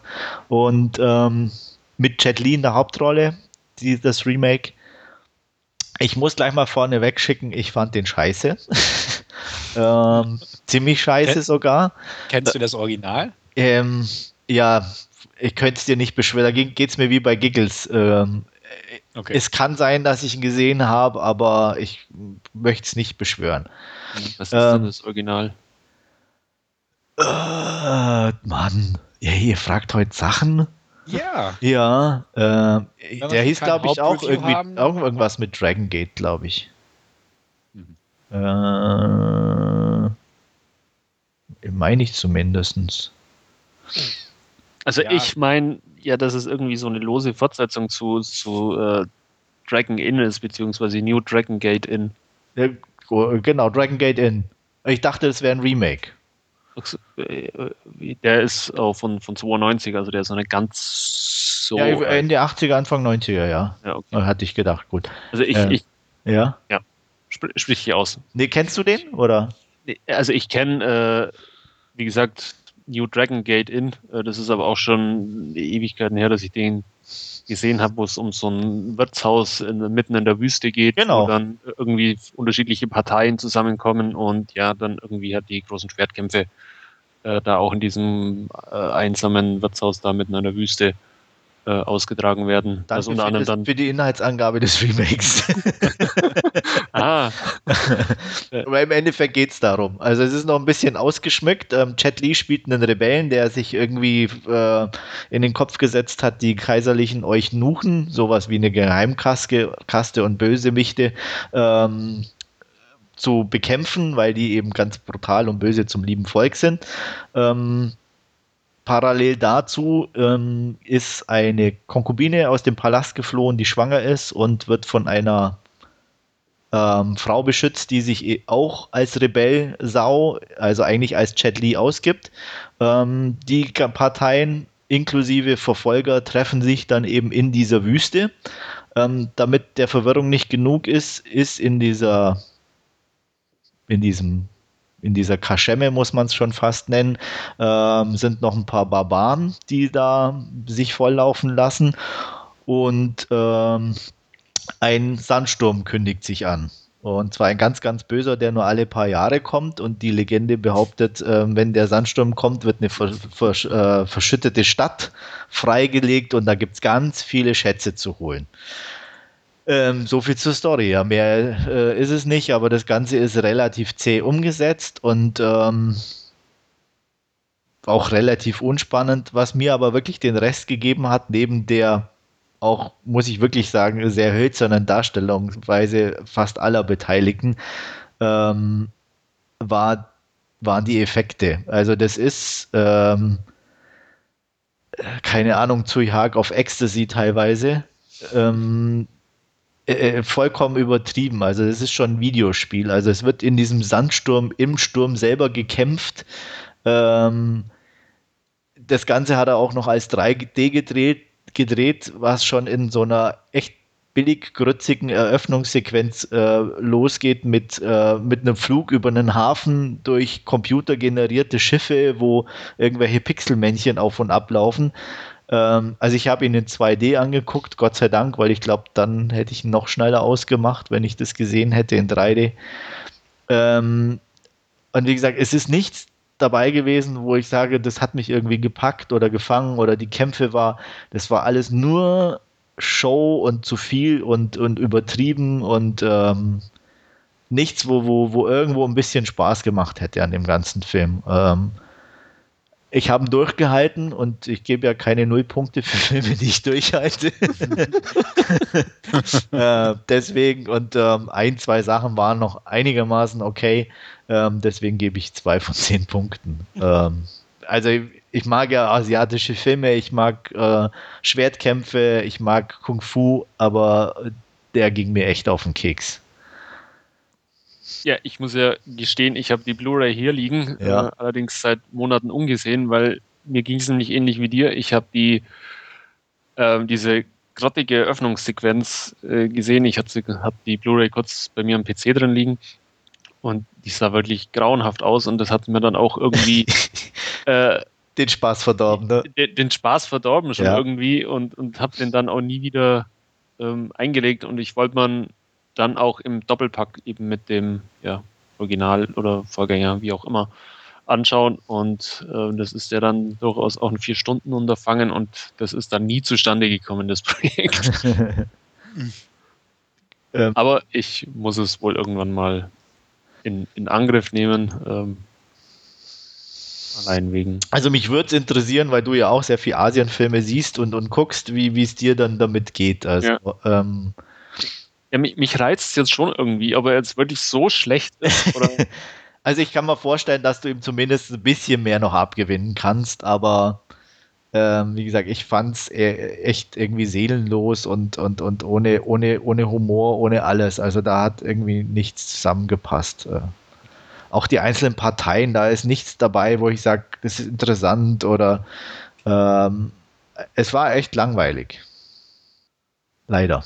Wie gesagt, ich hatte mir auch ein bisschen mehr erhofft. Ähm, war, war ja auch einer der Filme, der Asien-Filme, die auf dem Fantasy Filmfest lief. Mhm. Ich ja auch äh, immer gucke, dass ich so nach und nach, nicht, nicht alle, aber halt so einen ziemlich Großteil irgendwie mal zu sehen bekomme. Äh, weil ich ja, mich ja auch immer interessiert, was die da so auswählen, aber der war also nichts für mich auf jeden Fall. Ich habe jetzt nicht geguckt, wie so andere Bewertungen aussehen. Ähm, das einzig Tolle fand ich ähm, irgendwie die, ähm, die Coverdarstellung mit dem Zitat von der Cinema. Das ist schon, ähm, ja, ähm, ich weiß nicht, Leuteverarschung oder ähm, Moment, ich kann es mal schnell vorlesen. Tipp, Tipp, Tipp Cinema. Ah. Äh, der Hollywood Reporter sagt überwältigend, Unterhaltung pur und Action, die ihresgleichen sucht. Äh, die IMDb sagt immerhin auch 6 von 10. Ja. Ich Vielleicht habe ich einen falschen Film gesehen. Kann sein. Da war wahrscheinlich. Okay. Vielleicht war die, die falsche Blu-ray. Genau. Ja. ja. Also, wie gesagt, von der Cinema ist es ein Tipp. Also, das sagt alles. ja. ja. Ich, ich lasse ihn aus. Schlimm wird es erst, wenn irgendwelche Blogs oder solche Sachen als, als, als Quelle dann von Zitaten auf, auf dem Cover stehen, weil das, dann haben sie nämlich bei den gängigen, die man kennt, nichts gefunden. Ja. Dann aber wie gesagt, das konnte ich dann überhaupt nicht nachvollziehen, wie, ja, okay, ähm, sei es dahingestellt, aber ich kann ihn nicht empfehlen. Aber wie gesagt, mich würde es definitiv interessieren, was du dazu sagst. Ja, mein Interesse ist jetzt irgendwie ähm, geweckt. Geweckt. Komisch, ne? dass man sich von einem Verriss so angezogen wird. Ist wie bei aber, Uwe Boll-Filmen. Ab ja, und zu muss man sie halt einfach genau. mal. Aber es geht mir auf, wenn irgendwie ein Film, den ich irgendwie grundsätzlich eigentlich interessant finde, aber äh, von irgendjemand total verrissen wird, ja. habe ich schon echt mehr Interesse daran, den zu gucken. Aber naja. Ich habe auf jeden Fall genug äh, Swordsplay für die nächste Zeit. Vor allem, weil, glaube ich, die Blu-ray auch gar nicht ganz günstig war, die bei mir da im Regal steht. Ja. Ich hatte es Gott sei Dank nur geliehen, also von daher alles richtig gemacht. Ja. Ich gebe ab. Gut, ähm, dann mache ich weiter und ich habe mir die Tage angesehen, The Amazing Spider-Man. Ähm, ja, das Reboot des Spider-Man-Franchises. Ähm, Handlung, ja, ist fast, fast bekannt, würde ich sagen. Also es geht wieder, es ist ein Reboot eben der Serie. Es geht wieder bei, bei Null los. Äh, Peter Parker ähm, lebt bei Onkel Ben, heißt er, oder? Ja, glaube ja. ich, und, und, und seiner Tante. Ähm, man sieht es mit einer kleinen Vorgeschichte, wie, wie der junge äh, Peter quasi bei Onkel und Tante abgeliefert wird von den Eltern ähm, und diese dann ja flüchten, wohin auch immer, wird dann auch nicht weiter ausgeführt. Ähm, Peter wächst eben dann bei, bei Onkel und Tante auf, ähm, geht mittlerweile ja zur ähm, Highschool und ja irgendwann nach, nach einem Schultag entdeckt er, weil eben der Keller überläuft, äh, eine alte Aktentasche von seinem Vater, ähm, findet darin auch ein paar äh, Unterlagen ähm, und ja, äh, die führen ihn quasi direkt in, in das Labor von Oscor zu einem ja, ehemaligen Kollegen von seinem Vater, dem Dr. Kurt Connors, der von Rice Iphans äh, gespielt wird. Ähm, ja, dort sieht er auch oder stellt auch fest, dass ja eine Mitschülerin von ihm dort als Praktikantin arbeitet, und zwar Gwen Stacy, die von Emma Stone äh, gespielt wird. Äh, ja, er macht sich da ein bisschen auf eigene Faust in dem Labor dann äh, oder erkundet das ein bisschen auf eigene Faust. Er entfernt sich da quasi von, von einer Gruppe von neuen Praktikanten, in die er sich ja irgendwie mit, mit eingeschlichen hat und landet irgendwann schließlich auch in einer Kammer mit, mit mehreren Spinnen, wo er dann letztendlich ja, von, von einer gebissen wird und dann eben ja die entsprechenden äh, Spinnensinne und Kräfte ähm, entwickelt. Es scheidet dann letztendlich fort, dass er seine ja, neu, neu entdeckten äh, Kräfte äh, irgendwie erkundet. Äh, man hat es Gott sei Dank äh, vermieden, dass er aus, aus seinen Unterarmen Fäden schießen kann. Das haben sie mit einer kleinen technischen Lösung ähm, realisiert, ähm, was dann nicht ganz so befremdlich ausschaut wie vielleicht bei den ja, ersten drei Spider-Man-Filmen, wo ihm das wohl eher so eine, oder wenn ich mich da richtig erinnere, so eine angeborene oder dann mit der Veränderung einhergehende Tatsache ist.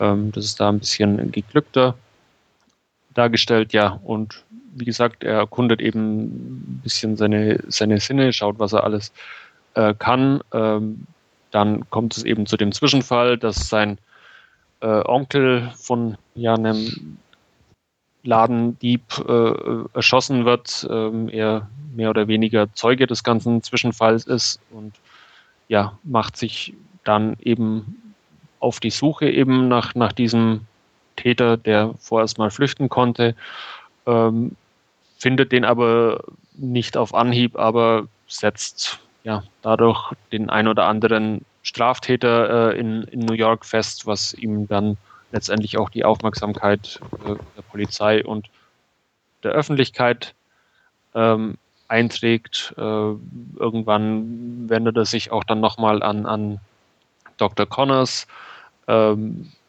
weil er eben ja auch, auch mit seinen Fähigkeiten oder was sich da mit ihm entwickelt, nicht ganz klar kommt ähm, offenbart ihm da dann unter anderem auch eine Formel aus den Unterlagen seines Vaters, die dann Dr. Connors unter anderem in seinen Forschungen oder in seinen Genforschungen weiterbringen. Der möchte nämlich äh, ja Amputationen heilen. Ihm fehlt selber unter anderem ein Arm und er möchte damit eben mit äh, Gentechnik quasi ja äh, sich neue Gliedmaßen äh, wachsen lassen und irgendwann führt es eben auch zu einem Selbstversuch, wo er dann ja äh, letztendlich ein bisschen zu viel von der Dosis an Strahlung oder was auch immer oder DNA abbekommt und äh, letztendlich dann äh, zu einer Echse, beziehungsweise wie dann der ja, offizielle Name der Bösewichte bei Spider-Man äh, Lizard heißt oder zu eben diesem ja, zu diesem Lizard mutiert. Ähm, das Ganze gipfelt dann ja eben auch an der entsprechenden Auseinandersetzung von Spider-Man und Lizard. Ähm, ja, ich muss gestehen, ich fand das Reboot ähm, trotz anfänglicher Skepsis dann doch sehr geglückt. Es ist nicht ganz so, so kindlich wie, wie die äh, erste Trilogie irgendwie, die ja dann doch sehr, sehr bunt und, und ja, quietsch, quietschlebendig daherkam, wenn ich es mal so sage. Ähm, da ist das, das Reboot jetzt doch etwas äh, düsterer gehalten irgendwie, äh, wenn auch nicht ja auf, auf einem, also es ist kein, kein Daredevil, sondern es ist schon noch der, ja, irgendwie der am ersten oder doch der einer, einer der Superhelden, die am leichtesten zugänglich sind, vielleicht. Ähm, da auch irgendwie für, für alle was dabei ist. Man hat auch, ja, ähm, ach, wie hieß sie? Kirsten Dunst oder die Figur war Mary Jane. Mary Jane, ja. Die, die Nachbarin ersetzt durch, durch Gwen Stacy, die Tochter ähm, des, des, eines Polizisten, der unter anderem an, an der Suche äh, nach, nach Spider-Man beteiligt ist.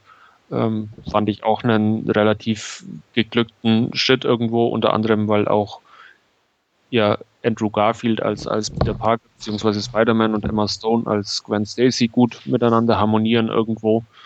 Ähm, Bryce Iphans als Dr. Kurt Connors, ja, auch sehr, sehr oder okay von der Figur her ähm, als Lizard. Dann fand ich es ganz ehrlich gesagt, ähm, oder Lizard an sich fand ich irgendwie den größten Schwachpunkt des Films, mit dem kam ich irgendwie gar nicht zurecht, fand ich irgendwie sehr komisch, äh, sowohl von der Figur als auch äh, wie, wie sie dann umgesetzt war. Teilweise ver verliert er mal seinen Schwanz und man sieht halt dann, äh, wie er innerhalb von Sekunden dieser Schwanz nach, nachwächst. Ich glaube, das hat man, uff, waren das noch? In irgendeiner Superheldenverfilmung sah, sah man schon mal sowas ähnliches, mir fällt es nicht ein. Aber ähm, fand ich von der Figur her nicht wirklich interessant. Ähm, auch eher irgendwie wohl eine, wohl eine Randerscheinung, weil es wirklich mehr um, ja, um, um die Thematik ging, wie ähm, Peter Parker zu Spider-Man wird, äh, was bei ihm in der Familie vorgeht, also auch sein, sein Onkel, äh, beziehungsweise der Part, wie er bei, bei Onkel und Tante lebt, ist wesentlich ausgearbeiteter, wie es in dem Original oder im ersten Spider-Man-Film ist. Ähm, ja, das ist, wird, wird wesentlich weit, weiter ausgebreitet. Man baut dann auch äh, eher eine, eine Figur, äh, eine, eine Bindung zu, zu der Figur seines Onkels auf. Ist dann auch irgendwie schmerzhaft zu sehen, wie er dann eben erschossen wird. Ähm, ja, ist ganz klar auch auf, auf Nachfolgefilme schon ausgelegt. Allein das, was, was dann im Abspann noch zu sehen ist, wo dann ähm, ja noch auf, auf weitere Geheimnisse in, in Peter Parkers äh, Vergangenheit quasi angespielt wird, aber auch ähm, irgendwie, ja, ich, keine Ahnung, es, es hat sich irgendwie über den ganzen Film hin so, so schon, schon rauskristallisiert, dass jetzt quasi dieser erste Film nur mal dazu da ist, um, um die Figur irgendwie neu einzuführen und dann ähm, deswegen auch die Figur des Lizards beziehungsweise des Kurt Connors jetzt nicht so die, diese überragende Rolle als Bösewicht irgendwie mit, mit einnimmt in dem Film, sondern eher so, ja, quasi der notgedrungen irgendwie halt der Bösewicht in, in dem Film ist, der halt irgendwie mit, mit unterkommen muss oder so kam es zu mir mindestens vor. Ähm, nichtsdestotrotz, wie gesagt, ich, ich fand ihn ähm, okay, auch, auch Andrew Garfield und, und Emma Stone, wie gesagt, als, als, als Paar, die gut miteinander harmonieren. Ich fand's, fand's schön. Ich, ich mag solche äh, Entstehungsgeschichten, fand es auch relativ geglückt. Ähm, wie gesagt, der Bösewicht hat mir nicht so zugesagt, aber ähm, nichtsdestotrotz auch ja, mit unter Berücksichtigung der Laufzeit über 130 Minuten ähm, fand ich mich sehr gut unterhalten und würde dem Ganzen einfach mal 7 von 10 geben. Auch wieder mit einem Gastauftritt von Stan Lee als Bibliothekar unter anderem zu sehen. Ja. Ich weiß nicht, hat denn von euch schon jemand gesehen? Ja. Ich war sogar im Kino. Uh. Uh. ähm, ja, also ich war auch, ich fand ihn okay aber hatte auch ziemlich viel Kritikpunkte eigentlich. Ähm, mag pingelig sein oder so, aber alleine die Rolle von Peter Parker. Peter Parker ist eigentlich ein bisschen ein Loser. Und der Typ ist kein Loser in seiner Schule. Ähm, ist ein Hipster. Ja, ähm, passt schon mal irgendwie überhaupt nicht. Dann ähm, was mich halt echt genervt hat, ey, die Story von Spider-Man ist zu Tode erzählt. Jeder Depp kennt die Story. Und nur weil ich zwei, drei Sachen leicht abwandle, ist es immer noch die gleiche Story. Ähm, das fand ich schon sehr ermüdend. Also auch mit seinem Onkel oder was. Äh, gut, da ist halt nicht sein Opa, sondern der Onkel oder Neffe ist eigentlich doch völlig schnurz. Der wird erschossen. Ähm, er macht sich Vorwürfe, bla bla bla und so. Äh, das, das Einzige, was sie nicht gesagt haben, ist mit großer Verantwortung und so weiter. Äh, aber ansonsten war die, die Geschichte identisch. Und warum muss ich die zum tausendsten Mal schon wieder erzählen? Ja, weil Hollywood einfallslos ist. Ja, äh, was aber damit hätte ich theoretisch auch noch einigermaßen leben können. Was mich aber echt über die Laufzeit am meisten aufgeregt hat, ganz ehrlich, es gab keinen Bösewicht. Selbst der Bösewicht war nicht böse. Ähm, selbst der hat es ja getan, um irgendwie was Gutes in Anführungsstrichen dabei zu tun, ne? Äh, ja. Und das Schlimmste bis oder den schlimmsten Gegner bis zum Endkampf, den er hops genommen hat, war ein Autodieb. Also ich meine, was ist das für ein, für ein, für, für, für ein Comic, hey? Das ist eine Lusche. Ich meine, Autodieb kann jeder hops dem so ungefähr. Also da brauche ich kein Spider-Man dazu. Ja, also weißt du, was ich meine? Das, das ja. fand ich echt, wo ich mir echt dachte, äh, wollt ihr mich jetzt echt verarschen? Der ist, also, er ist gut gemacht und, und alles, gar keine das, Frage. Die Darsteller ist, sind sympathisch, ja. aber. Das ist, war, war auch für mich so ein bisschen der, der Grund, wieso ich immer gedacht habe, das ist halt jetzt quasi dieser erste Film, da, wo es letztendlich um nichts anderes geht, wie Peter Parker wird zu Spider-Man. Ja. Alles andere, was kommt dann irgendwann in Teil 2, 3, 4, 5, was, was ist ja. Aber ich könnte doch wenigstens ein bisschen mehr, oder? Ich meine, ein publiker Autodieb, so ungefähr. Äh, äh, dann mache ich wenigstens. Bankräuber dazwischen. Ja, oder, oder eine, eine Gang oder irgendwo, wo ein paar Leute mehr sind. Oder aber Ah, also das, das war, da als er vorbei war, dachte ich mir echt, und wo waren jetzt die Bösewichte? Ja. Äh, furchtbar fand ich auch äh, das mit den Kränen. Ja, oh. Wo er sich dann durchschwingt. Das war auch furchtbar. Das habe ich ausgeblendet. Äh, das war ja, also das war schon echt, vor allem war es so unnötig, weil davor schwang er sich irgendwo hin, wo er wollte. Ähm, der alte Spider-Man schaffte es ohne Kräne Ne? Ich meine, die Straße, es gab trotzdem links und rechts Hochhäuser, an denen ja. man sich hätte. Also. Er, ah, er, war angeschossen, er konnte ja nicht. Ja, und der Arme, genau. Ja, auf jeden Fall. Wie gesagt, es gab halt einfach schon so ein paar Sachen, die mich echt tierisch genervt haben. Ja, produktionstechnisch kann ich echt nichts sagen. Also da war er gut gemacht und alles. Und ähm, Andrew Garfield war auch okay. Mein Emma Stone mag ich auch. Ähm, Fand es auch nett, zumindest insofern, dass er in, deiner, in dieser neuen Beziehung in dem Sinne, äh, dass sie wusste, wer er ist. Das fand ich ja. ein bisschen noch interessant, aber ähm, ja, wie gesagt, okay, ich glaube, ich habe ihm irgendwie sechs von zehn gegeben oder so. Oder knappe sieben, aber es hat mich schon extrem gestört, wie gesagt. Also wenn ich schon so eine Actionfilm und, und Comic-Verfilmung habe, will, will, ich schon, dass ein bisschen rumst und das hat mir echt gefehlt. Ich glaube, da hat auch ähm, äh, der, der erste mit Tobey Maguire ein bisschen diesen Bonus gehabt, weil ich glaube, das war so diese erste große Comic-Verfilmung, die es da dann gab. Oder war da irgendwas, was, was davor war? Ich meine, das war so diese erste Marvel-Neuverfilmung oder Verfilmung, die, sie überhaupt ja, aber selbst, ich meine, da hatten sie wenigstens Willem Dafoe als Bösewicht, weißt du, der, der ja. mag nicht unbedingt böser gewesen sein, aber der hat einfach schon eine andere Ausstrahlung wie Russ Evans. Und, und ähm, weiß nicht, ob das irgendwie den, den Unterschied gemacht, aber auf, wie gesagt, das hat mich schon extrem gestört. Stefan? Ja, ich habe ihn noch nicht geguckt. Ähm, steht definitiv an, irgendwie. Wenn die Blu-ray ein bisschen billiger wird, werde ich den mal zulegen. Ähm, ja, dank eurer Einschätzung auch so mit etwas gebremster Erwartungshaltung, aber da ich nicht so ganz damit zufrieden war, wo Sam Raimi die Franchise hingeführt hat, sage ich mal, ähm, bin ich durchaus optimistisch, dass mir dieses Reboot ein Tick mehr gefällt als zum Beispiel die Sequels. Bin ähm, ich sogar ziemlich sicher. Ja, ja, danke, das ist schon mal gut. Schöne, hippe Menschen sind dabei, also es ist ah, wie für dich gemacht. Gut. Ah, gut, gut.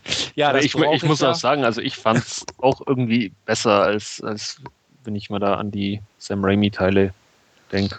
Naja, besser nicht. Also ich fand es auch, auch nicht schlechter oder so. Also es ist halt anders. Wie gesagt, Sam Raimi war halt bunter, comichafter, ähm, kindlicher. Kindlicher, klar. Also er hat halt mehr so, die, so die, diese, die netten Comics sozusagen verfilmt. Klar, also der ist jetzt schon ein bisschen düsterer von der Optik, ähm, aber wie gesagt, auch durch die, die fehlenden Bösewichter irgendwie eben auch nicht, ja, härter oder irgendwas in dem Sinne. Also.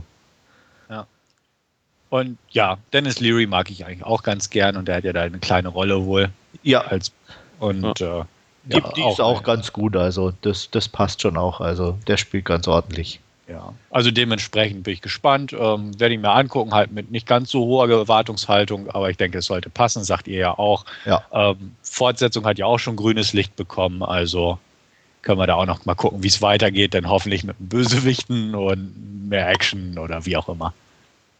Ja, es hat, hat sich ja schon irgendwie so während dem Film angekündigt, äh, war ja Norman Osborn war ja ab und zu im äh, Gespräch, man hat ihn aber nie gesehen, auch äh, jetzt im, im, ersten Teil. Ja, Vielleicht das in die Richtung geht. Ja, wobei, wenn es wieder der Goblin wird, wäre es auch langweilig. Nee, es ist wohl, also den, den ersten Gerüchten zufolge, ich weiß nicht, wer es ist, ist ja. aber es ist irgendwo ein anderer Bösewicht, okay. der wohl angeblich von Jamie Foxx gespielt werden soll. Ah ja. Ja. Also der Goblin ist es wohl nicht. Jo. Sind wir gespannt. Mhm. Gut, und ich reiche da meine Meinung auch mal nach, wenn ich den geguckt habe. Ja, und eine Meinung, die wir jetzt gleich von dir hören können, ist zu Like Crazy, oder? Genau. Ich habe mir noch Like Crazy angeguckt, auch über Love Film, äh, eine kleine Independent-Produktion aus den USA, die in Deutschland irgendwie nicht auf Blu-ray rausgekommen ist, sondern nur auf DVD. Ähm, aber dank Love Film habe ich mir die mal schnell geholt. Ähm, wie gesagt, ist eine kleine Indie-Produktion aus dem Jahre 2011 und ist ein Liebesdrama, kann man sagen, auf jeden Fall. Worum geht's? Es geht um zwei junge Menschen, gespielt von Anton Yelchin und äh, Felicity Jones. Ähm, die sind irgendwie Kommilitonen oder so ähnlich, verlieben sich ineinander und äh, ja, verbringen so im Prinzip den Sommer zusammen bis zum Ende des Studiums. Dann, sie ist Britin, muss man dazu auch sagen, hat halt nur ein Studiumvisum für die USA ähm, das Pärchen bereitet sie irgendwie darauf vor, dass, dass sie halt wieder zurück in die USA muss. Und er kann sich nicht, äh, Quatsch, sie zurück in, nach England muss. Spielt in äh, Kalifornien übrigens. Und ähm, ja, bereitet sich so auf den Abschied vor. Ähm, natürlich traurig, bla bla bla. Und ne, erste große Liebe oder große Liebe. Und Mensch, hier sind getrennt für ein paar Monate und ist doch blöd und hier und da. Und er bereitet ihr dann einen schönen Ausflug nach Catalina Island noch, um so den Abschied und äh, gedrückte Stimmung und sie fasst dann spontan den Entschluss, Mensch, ähm, ich bleibe doch den Sommer über. Finden beide ganz toll die Idee und verbringen auch einen ganz tollen Sommer zusammen. Ähm, irgendwann muss sie dann natürlich doch zurück, ähm, will dann ihre Sachen in England so, so klären mit ihrer Familie und so, dass sie dann wieder zu ihm zurück kann.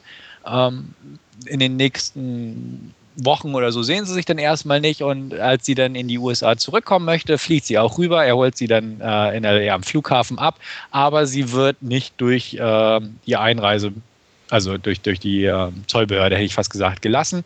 Denn da ist natürlich ähm, registriert in den USA, dass sie ihr Visum damals äh, überzogen hat, sozusagen und ähm, darf entsprechend nicht einreisen. Ähm, wird gleich in den nächsten Flieger zurückgesetzt und erhält quasi eine Einreisesperre in den USA. Ähm, der Film bewegt sich dann immer so sprunghaft, sage ich mal. Ähm, sie versuchen die Beziehung erstmal ja, per Internet, per Skype, ähm, per Telefon und so aufrechtzuerhalten, dass man oft telefoniert, aber dank der Zeitverschiebung ist das halt auch blöd. Ähm, sie gehen ihren Alltag nach. Er ist, äh, ich glaube, der ist äh, Schreiner oder so ähnlich, hat halt designt Holzmöbel und stellt die auch her, was ganz gut äh, funktioniert in so einer kleinen Werkstatt, wie er das macht. Ähm, sie äh, geht, glaube ich, weiter. Sie arbeitet in so einer ähm, Moderedaktion, äh, führt einen Blog und ähnliches. Ähm, die leben also ihr Leben und ähm, immer wenn er sich leisten kann, fliegt er dann halt nach England, äh, wo sie sich dann treffen, zueinander finden sozusagen für die Zeit, die sie haben und versuchen währenddessen auch ähm, ja das anzufechten, dass das, das äh, ja quasi die Einreise genehmigt werden kann, was aber dank der Bü Bürokratie äh, sich sehr äh, schleppend und schwierig gestaltet. Ähm, natürlich leidet die Beziehung. Irgendwann äh, kommen sie auch darauf, ähm, während sie sich nicht sehen, andere Beziehungen einzugehen, also mit anderen Partnern. äh, intim zu werden, ähm, wo es dann auch immer so darum geht, ja, sollen wir das jetzt sein lassen und mit unseren neuen Partnern glücklich werden oder doch wieder die alte Beziehung aufnehmen. Denn wenn sie sich sehen, dann äh, merken sie quasi die Magie zwischen sich, hätte ich fast gesagt. Ähm, ja, und so geht das halt ein Stück weit weiter. Ich will nicht sagen, wie es ausgeht. Ähm, was sich vielleicht so ein bisschen dröge anhört, ist ähm, als Film, aber ganz im Gegenteil. Ähm, es ist ein sehr guter Film, meiner Meinung nach. Es ist irgendwie ein ist gleicher, gleichermaßen ein schönes wie trauriges Liebesdrama. Denn ähm, was dem Film sehr zugute kommt, ist es durchweg, dass der Film authentisch und natürlich anmutet. Und das unterscheidet ihn eigentlich von den meisten Filmen aus dem betreffenden Genre oder Subgenre. Denn die aus Hollywood kommenden Liebesdramen sind meistens irgendwo konstruiert, meiner Meinung nach. Ähm, muten einfach nicht wie aus dem Leben gegriffen an, sondern eher wie das Werk eines Drehbuchschreiberlings. Und hier ist das irgendwo nicht so. Also das Ganze wirkt sehr natürlich, vielleicht weil es auch eben so ein kleiner Indie ist, der auch dementsprechend unaufdringlich und unprätentiös in Szene gesetzt wurde.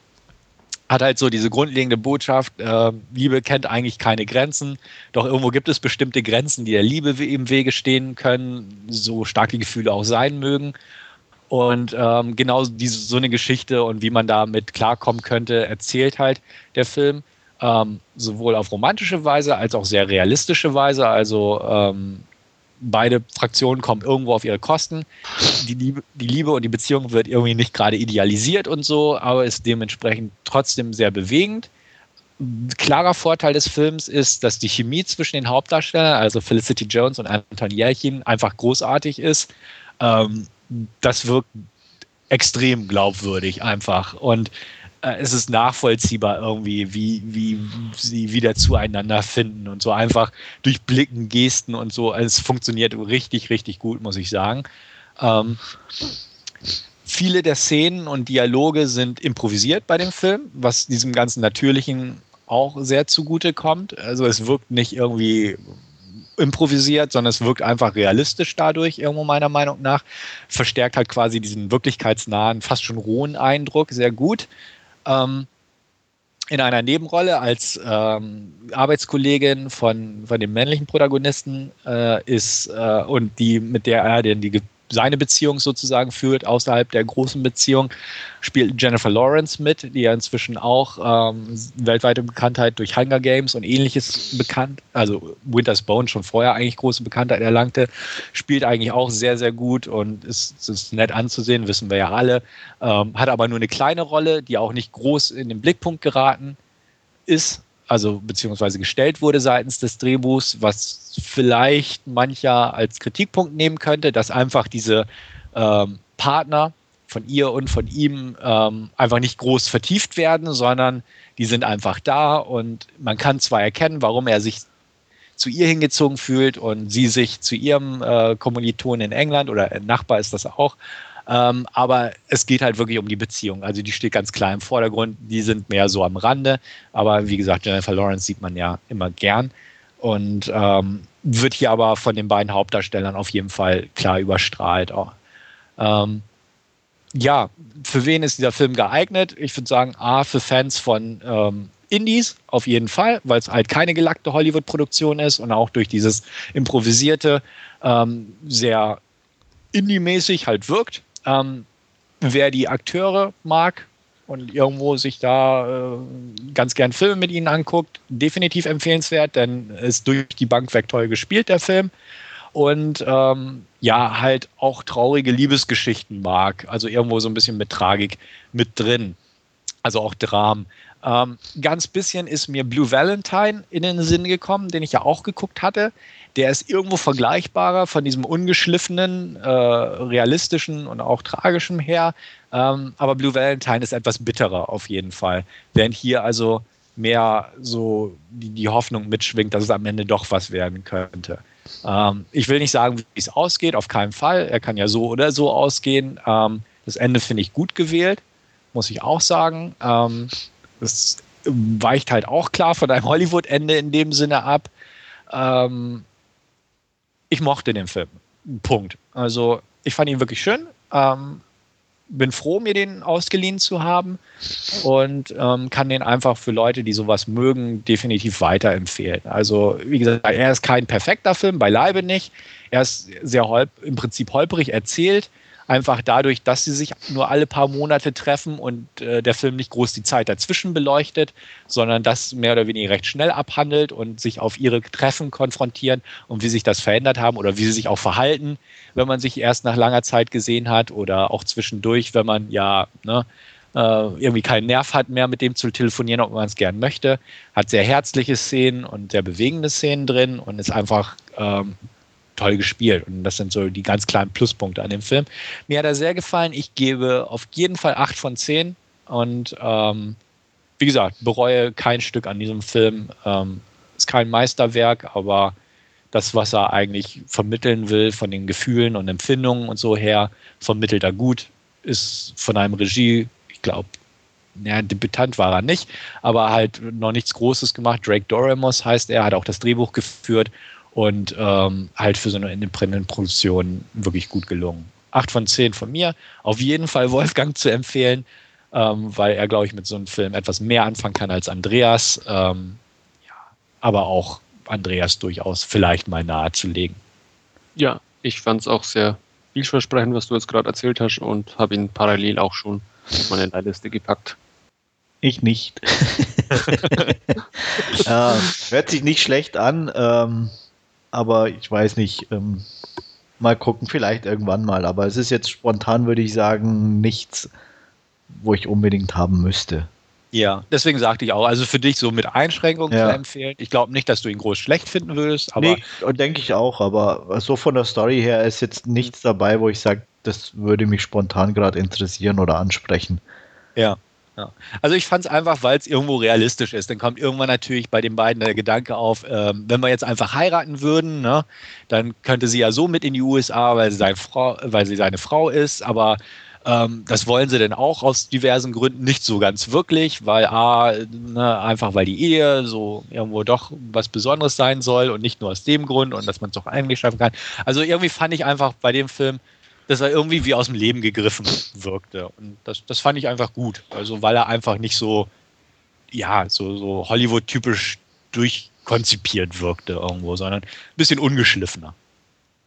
Also ich bin gespannt, was du sagst, Wolfgang, wenn du den dann bekommst. Ich, ich habe noch eine brennende Frage.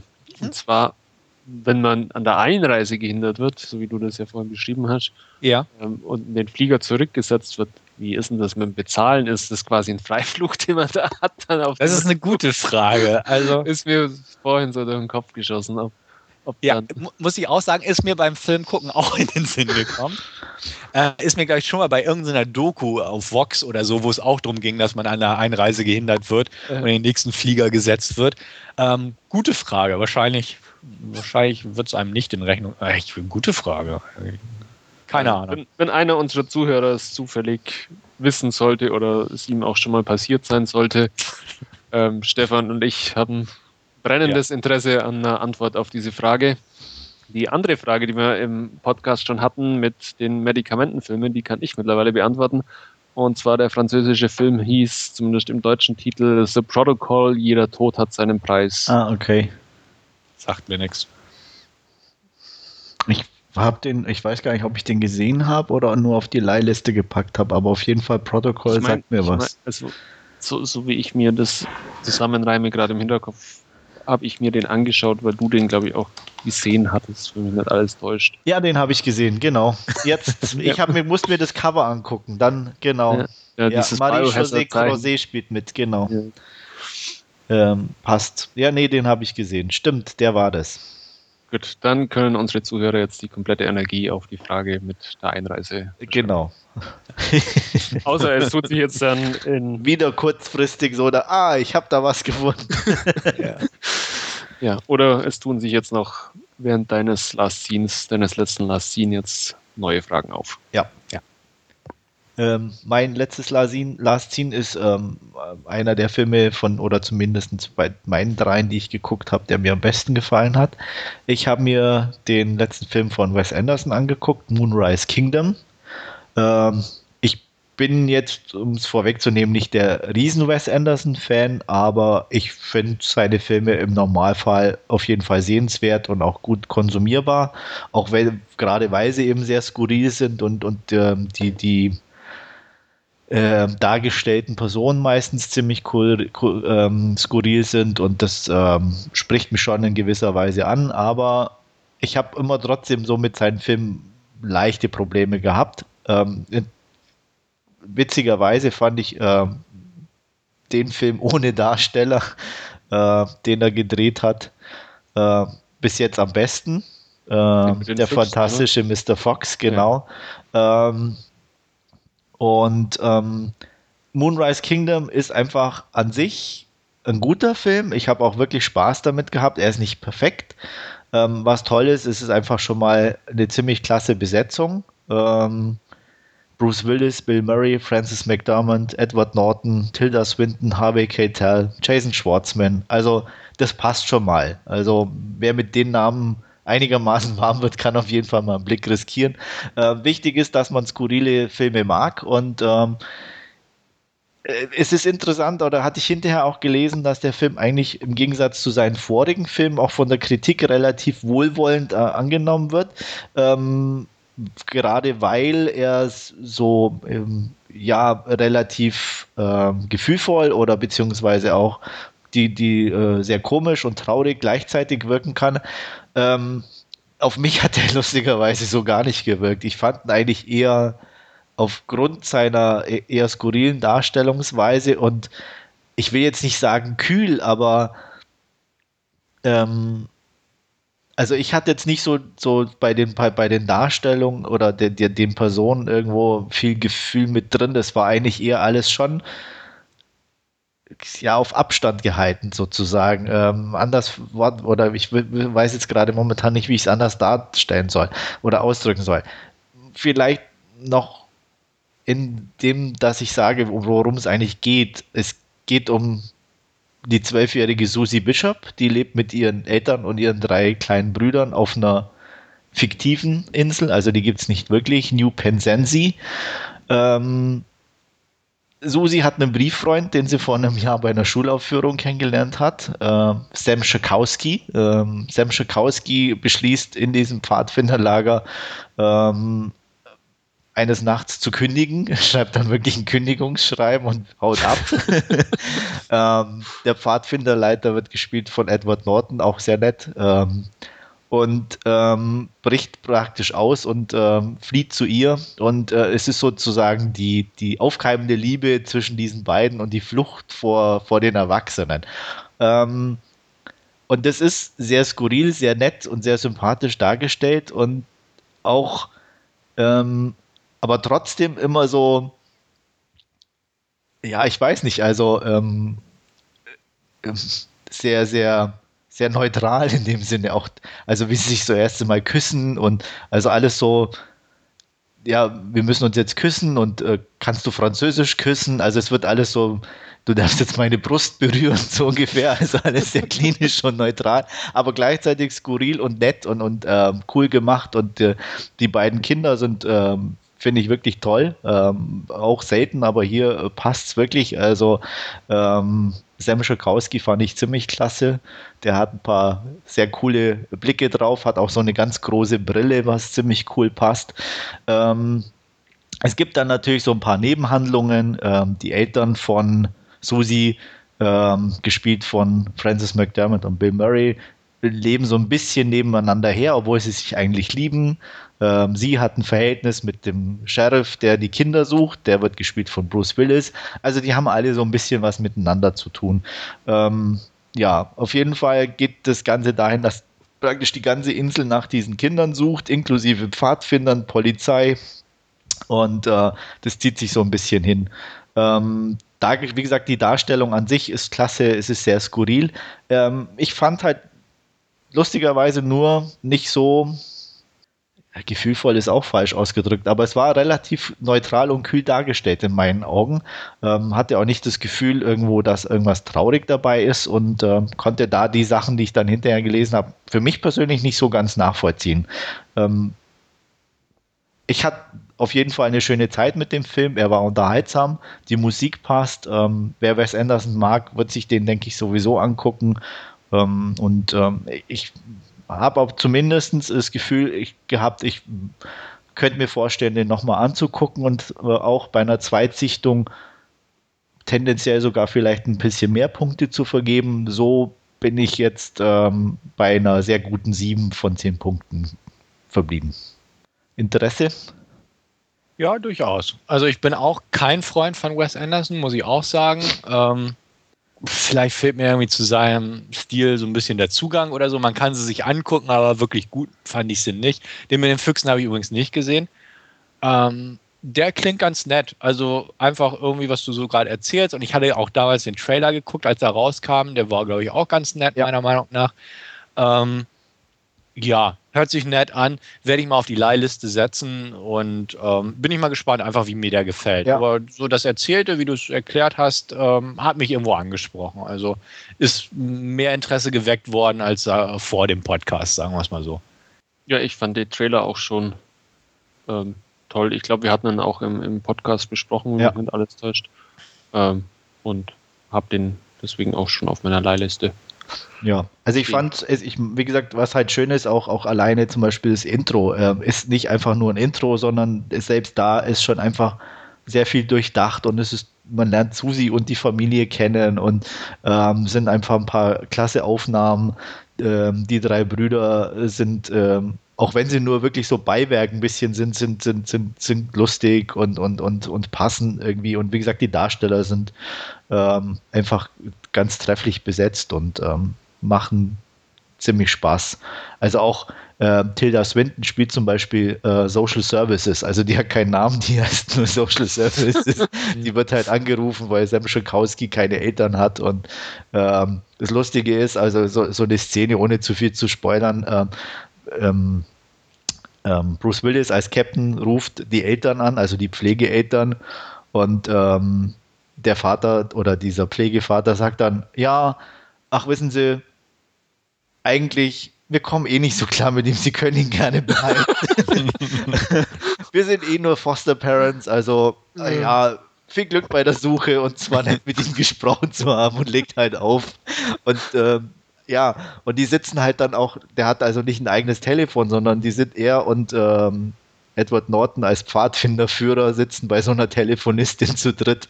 Und äh, das ist einfach schön skurril und ähm, macht Spaß anzugucken. Und wie gesagt, ich also ich werde mir vielleicht den sogar zulegen und das ist wirklich so ein Film, der, der mit, mit Zweitsichtung sogar eher gewinnen könnte. Ich wollte gerade sagen, der fantastische Mr. Fox ist, glaube ich, auch eher nichts für Stefan. Nee, würde ich auch ja. sagen. Also ähm, ich meine, Puppenfilme kann ich mir jetzt bei Stefan nicht vorstellen. Irgendwie. Ähm, ja, ja. Glaub, kann ich mir auch schlecht vorstellen, deswegen habe ich ihn auch noch nicht geguckt. Ja, aber der, wie gesagt, ähm, darstellermäßig ähm, ist ja, denke ich, für ihn was dabei und ähm, von daher sollte das schon passen. Ja. Dann, wenn niemand mehr was dazu hat, sind wir jetzt am Ende unserer Ausgabe angelangt. Wie gesagt, heute gibt es kein gemeinsames Hauptreview. Ähm, deswegen jetzt an dieser Stelle vielen Dank von mir fürs Zuhören und ja, bis zum nächsten Mal. Tschüss. Jo, vielen Dank auch von mir. Auf Wiederhören. Bis zum nächsten Mal und tschüss.